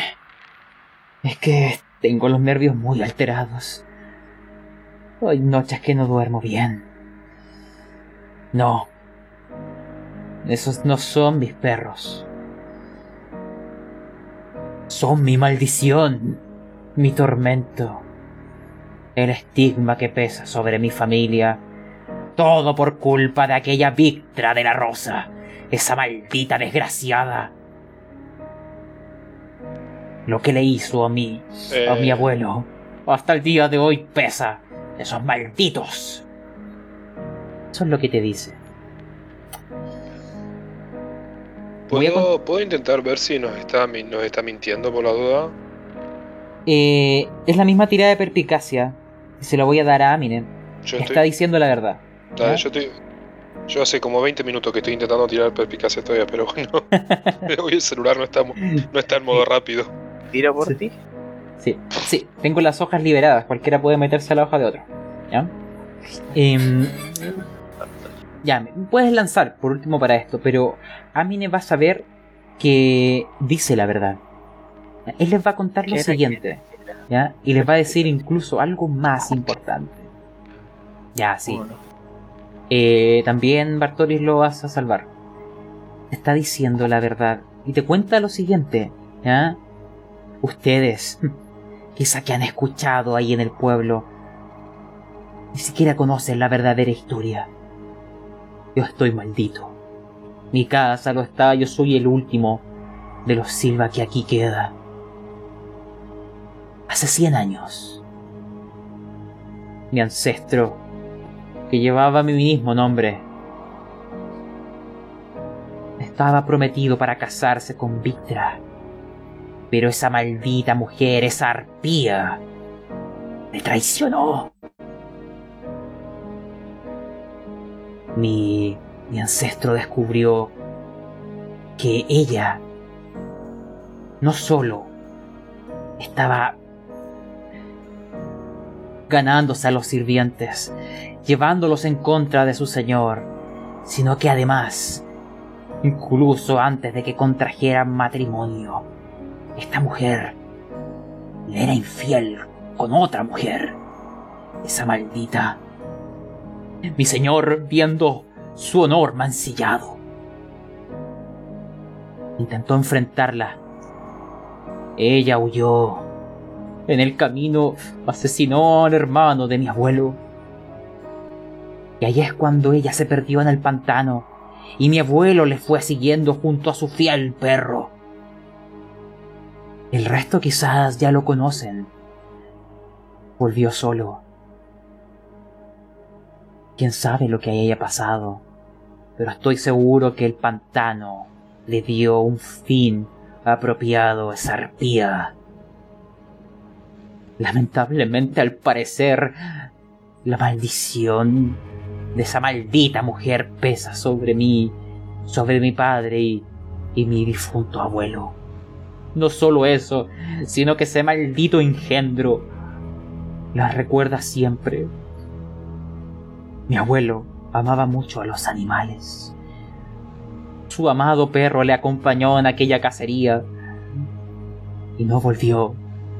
No sé cómo diablos, pero esa maldita desde más allá de la tumba ha ocupado a su amado compañero, a su amado amigo, para atormentarlo hasta el día de hoy. Él se para entre medio de esto. Todos esos perros que ven ahí no son más que imitaciones del original. Un recuerdo, un tormento de cómo su fiel amigo le persigue y le recuerda.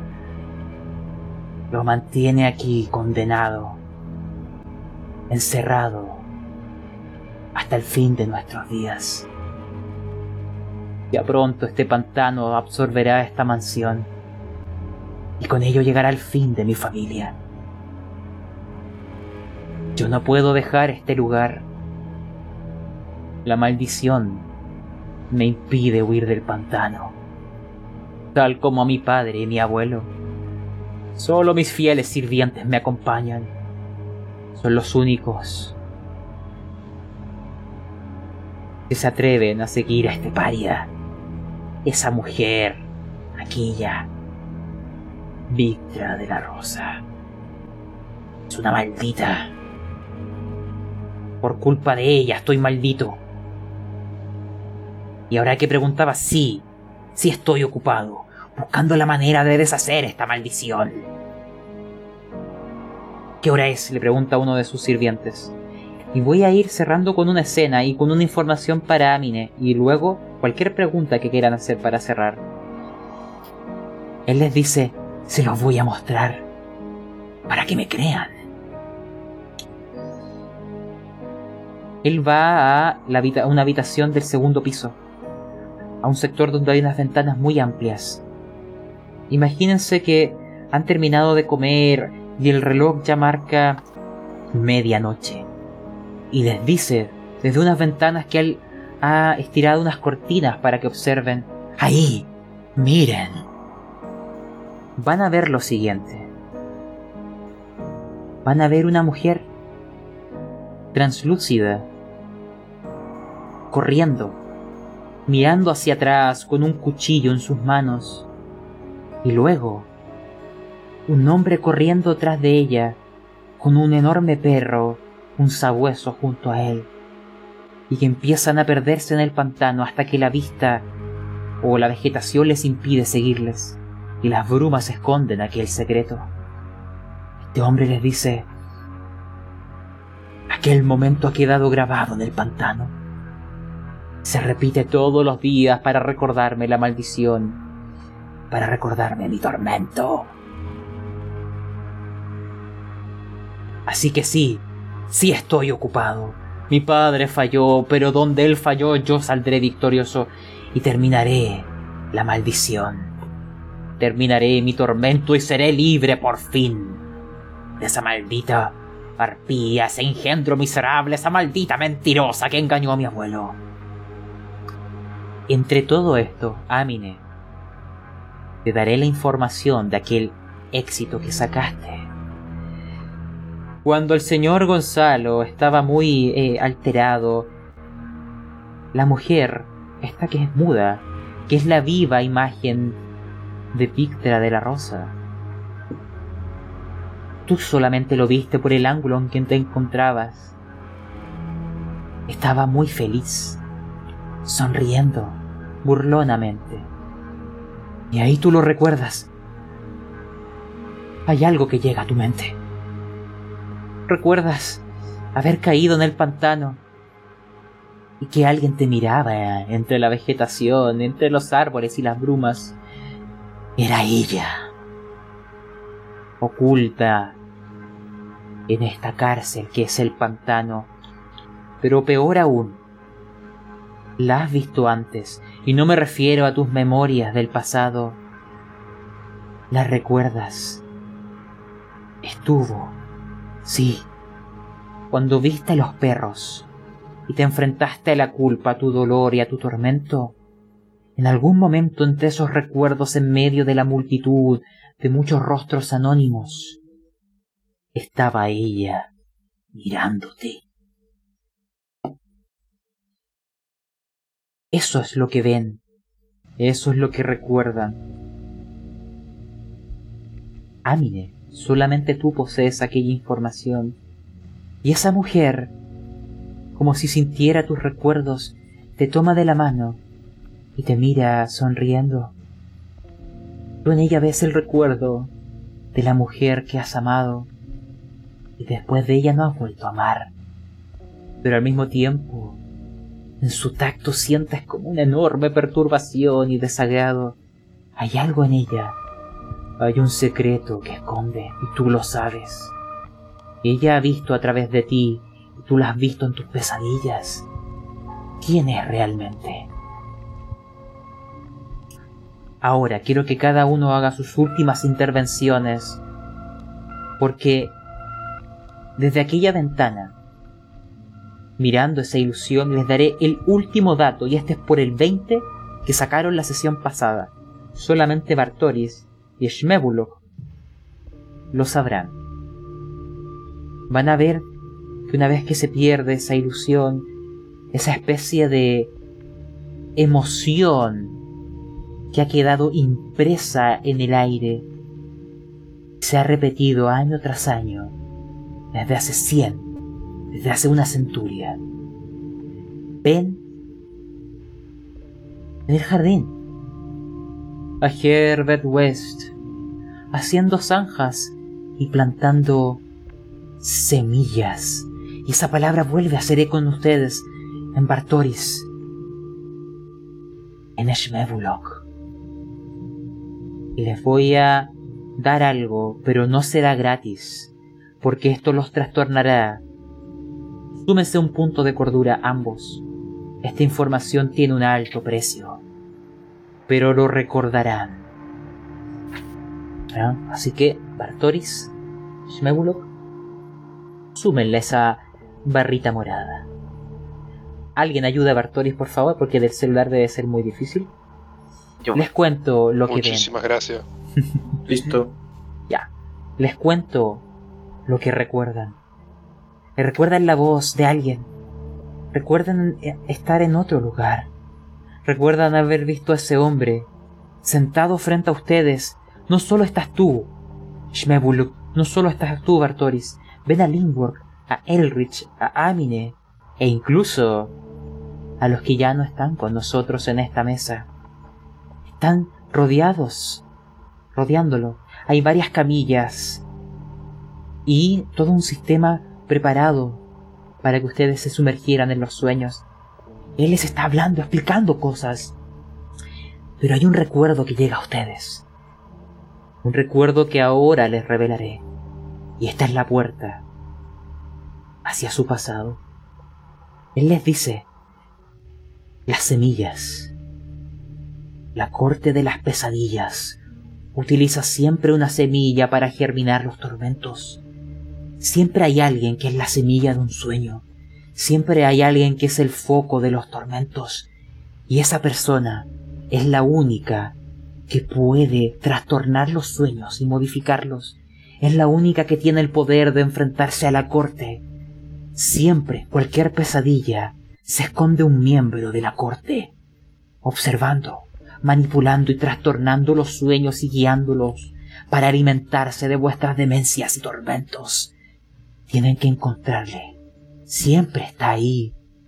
Y ustedes empiezan a recordar que en la isla de la podredumbre uno de ustedes pudo modificar el sueño. ¿Lo entienden? Era la semilla. Uno de ustedes en algún momento pudo ver a alguien en los bosques retorcidos. Fuiste tú, Bartoris, pero no le viste. Sin embargo, Maya y Amide le vieron. No, perdón. Solo fue Maya. A un hombre de tez roja, con la mitad de su cuerpo en un vapor. ¿Lo entienden? Era un miembro de la corte. Hay alguien más. Alguien entre ustedes. Alguien que se sumerge en los recuerdos de Amine y que está mirándoles desde las espaldas, tejiendo el hilo de vuestro tormento. Con estas palabras voy a ir cerrando para que ustedes puedan hablar. La semilla. La semilla puede enfrentarles. Hay maneras de controlar los sueños. Búsquenme.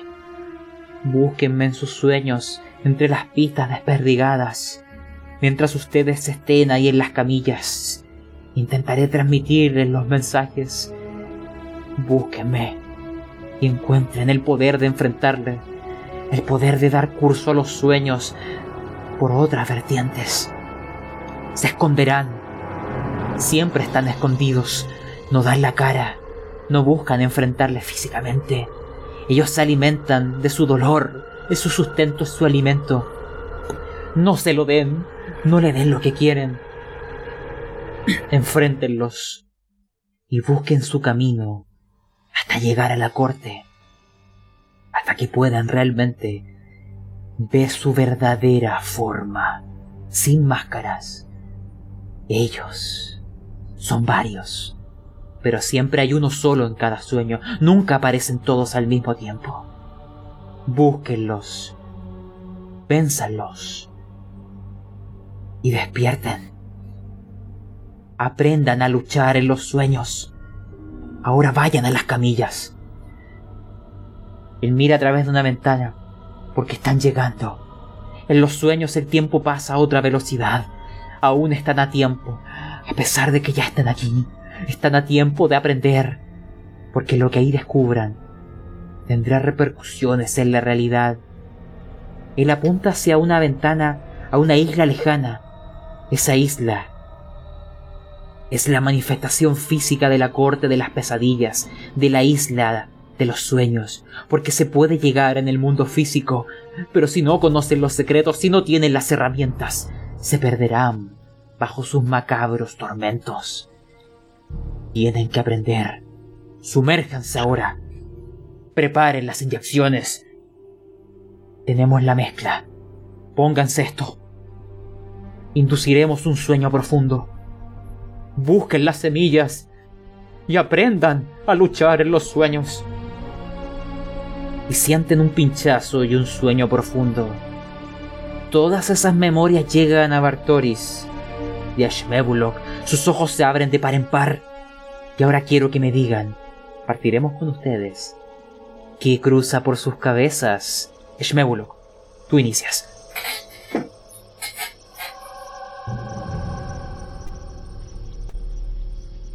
Shmebulok está atónito, con los ojos bien abiertos. Gira lentamente para mirar a Bartoris. Toda esta información da vuelta en su cabeza. Está tratando de hacer encajar todo. De entender todos estos recuerdos vagos que llegan. Recuerda al viejo, recuerda la voz, el pinchazo, todo esto que le habla. Y está muy confundido. No logra darle un sentido a todo. Pero de a poco su cerebro va haciendo clic. Va entendiendo algunas cosas. Pero empieza a confundirse con otras. Solo se queda mirando por la ventana con los ojos abiertos sin pestañear. Bartoris, Eh, Bartoris está con las pupilas de los ojos bien abiertos. Está.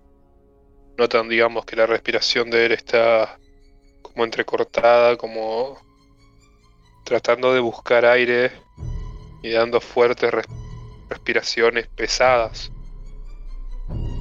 Te duele mucho la cabeza en este momento, es un dolor agudo, es como que se va entretejiendo. Cuando él es como entre más quiere mantener todo lo que vivió recién, todos esos recuerdos, es como que se le quieren escapar, como que rápidamente quieren volver a ser bloqueados, que no, no permitirlo tenerlos más tiempo en su cabeza. Mientras él recuerda ese eso de escuchar de la semilla, de todo, es como que enseguida se le vuelve a invadir los recuerdos de esta realidad, donde eres un, un sirviente, una ayuda para Amine, la realidad que él está viviendo, como que esos recuerdos quieren ser escondidos en lo más profundo de la memoria de Bartoris. Así que él está peleando desesperadamente para poder mantenerlos. Está se asusta por si se los olvida, así que trata de escribirlo, trata de buscar cualquier cosa donde pueda escribir lo que acaba de experimentar. ¿Para qué? Sabe que si su memoria le juega de vuelta una pasada engañosa o si algo interfiere en sus recuerdos, por lo menos en esos papeles, él podrá recordar lo que acaba de de vivir. De acuerdo, hay un último dato que les daré, porque ustedes ahora lo entenderán, que todo gira en torno a la historia de Amine, que todo está ligado a ella, que es ella y no es ella al mismo tiempo. Bartoris y Shmebulok, esta información ustedes ahora la sabrán, porque en algún momento la mirarán y entenderán. Ella es la semilla de este sueño. Elrich. Eh, hay algo que tú verás, y Amine también. Bartoris y Shmebulok estuvieron tan perturbados por estos flashbacks que no lo alcanzan a ver. En algún momento hay una otra figura que sale desde atrás, siguiendo a las dos primeras. Parece ser una mujer de un cabello largo y un vestido ondulado. Justo en el momento que podrían quizás haber visto su rostro, este hombre, Gonzalo Silva, cierra las cortinas, diciendo, ya no es necesario ver más. Me causa mucho dolor. Y mira, no a Elrich, no a Amine, a la mujer muda, con una mezcla de odio y perversa lujuria. Elrich, tus palabras finales. Solamente quedo con- la mirada un poco eh, perdida, los ojos abiertos, viendo la cara de, de Gonzalo y la sirvienta, la cortina, y lo único que digo es: el infierno es repetitivo. Y bajo la y dejo y, dejo de mirarlo a todos, miro al suelo. To- totalmente perdido. De acuerdo. Finalmente, Amine, tú ignoras que eres la semilla. Tú ignoras lo que han recordado Bartolis y Shmebulok. Pero sabes que esta mujer junto a ti parece esconder secretos macabros. quiero que me digas, porque tú también viste lo mismo que Elrich. Aquella otra figura en la ventana. Tus palabras finales para ir cerrando.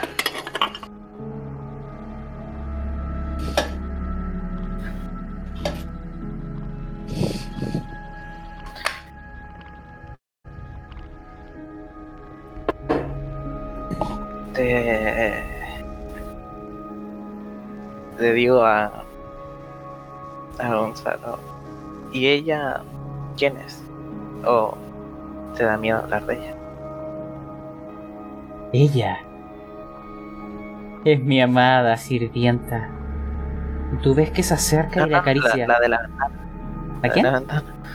La de la Ah. ventana. Ah, perdón. Eh, te dice, no estoy seguro. Solo hace poco ha aparecido y no he podido ver su rostro. Pero no cambia el hecho de cómo terminar esta maldición. Hay cosas que he investigado. No me he quedado con los brazos cruzados como mi padre y terminaré con esto.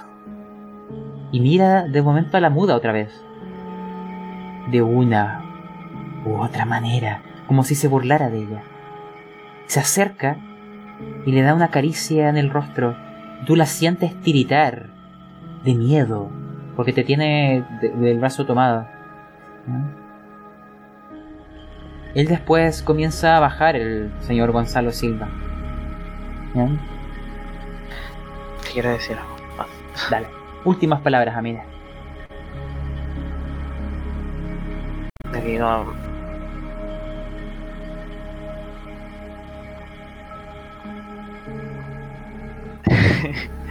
Eh, y querido, ¿no has probado en, no sé, quizás acabar con el problema de raíz? Por ejemplo, déjame pensar, matándote, así como idea que se me viene. Él te mira hacia arriba y sonríe, sonríe, así. Te dice, lo he pensado. Mi padre lo hizo. Pero yo terminaré con esto. Y seré libre. Da media vuelta. Y se va pisando los escalones con la determinación de alguien que enfrentará a sus demonios y las maldiciones que pesan sobre su familia. Imagínense que ahora la cámara empieza a dar una vuelta mostrándolos a todos ustedes en esta segunda planta. Mirando esta cortina corrida, los rostros de Bartoris y Shmebulok están como congelados después de esta gran revelación. Mirando a Amine con una sensación de curiosidad, obsesión, preocupación y esperanza. Elrich tus grandes manos descansan pesadamente en el suelo. Un peso de culpa que ahora arrastra. Y Amine, la mujer muda te suelta y sigue los pasos de Silva. Sin decir palabra claramente. Sus cabellos... ¿Puedo? Eh, no en este caso, porque se intentaría liberar de ti. Pero hay un último dato que te daré por ese de 20 que sacaste. Se va corriendo con ese vestido ondulado y ese largo cabello negro. Y te da la sensación de que es poderosamente similar a aquella última figura que apareció en esa memoria implantada, impresa en el pantano.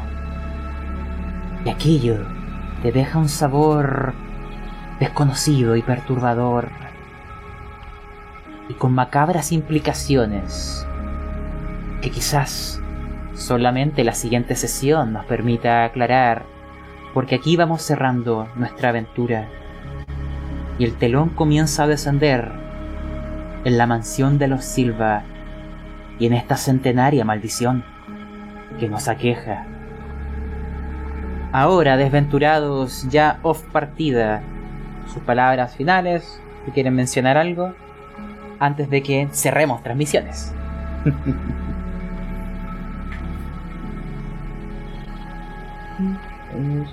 Me dejaste loco, weón. Solo eso diré.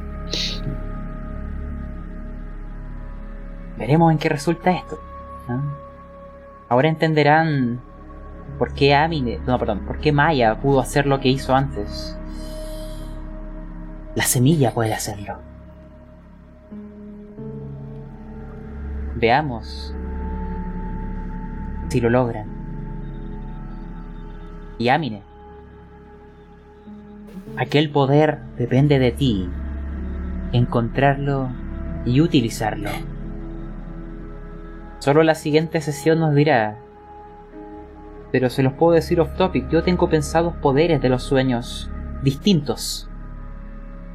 Cada uno de ustedes me gustaría que fuera algún tipo de semilla, y a cada uno de ustedes les daré un poder diferente en los sueños, para que tengan lo necesario para enfrentarse a la corte.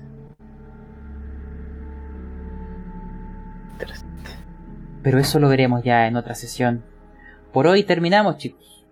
Así que les doy las gracias por haber participado en nuestro capítulo de Continuos Tormentos. ¿Mm? Hoy no, hoy no parecía de idea lo que estábamos jugando. Eh, Tres puntos de locura. Por favor. Eh, y bueno, chicos, qué tipo. eh, nos vemos ya la- en la próxima ocasión. Espero este arco termine de manera, bueno, maravillosa y nos permita seguir descendiendo en la demencia, la locura y el horror. Y Amine, recuerda. Sí, yo, Ah, dale, Gustavo. no, no, no, sí, yo te aseguro que la sesión que viene uno termina loco, no te da ningún problema, que eso... No, no hay duda de que uno termina loco. Yo, yo después de que te fuiste, unas ganas que te tengo. Uno varios. uno, vale. A ver, Y- te- tengo objetivos. Dos Ah, objetivos. Y Amine, recuerda, yo a cada jugador le daré un arco de protagonismo. A todos los voy a atormentar, pero que no olvides, tú eres la protagonista de este arco y de ti depende el final del mismo. ¿Ah? Eso ya lo veremos en la Bueno. siguiente sesión. ¿Ah? Pre- prepárate para estar muerto, porque si de Amine depende, estamos todos muertos nosotros. No, no, a ver, aquí, aquí salvaría a una persona que fue el que me, me dio un trago, que fue Elrich. Él se salva. Ah, anda, va, va, va, va, va, lo que me faltaba. Yo me acerqué a la barra y me dijo, toma. Y ahí, a eso no le puedo decir otra cosa que gracias y te voy a salvar la vida. Yo tengo otra ¿Viste? palabra. Todo Yo se gana tengo, con, con buenos modales, weón. claro, yo tengo otra palabra. Barata. Barata. Oh. Bueno, te pudiste haber quedado a la pieza y te hubiese salvado. El que aquí no se quiso salvar, que desobediste a la gente. Ya. La verdad que mi personaje tampoco tenía mucha ganas de hacer un desfile de moda, digamos, mientras, mientras que vos estés. O sea, bueno chicos, ya después lo podemos ir conversando por WhatsApp. Voy a hacer el cierre para no sé, que cada uno se pueda ir a una hora apropiada. Eh, bueno, dale.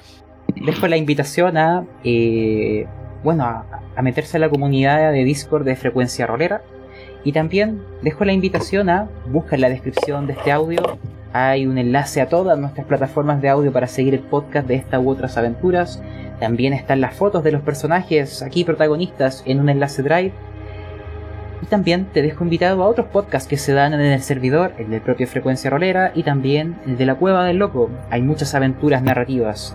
Dicho eso, dejo invitado a seguir esta aventura y que nos acompañes en este lento y agónico descenso hacia el horror, la demencia, la locura y a las pasiones humanas, porque estamos jugando un D&D gótico.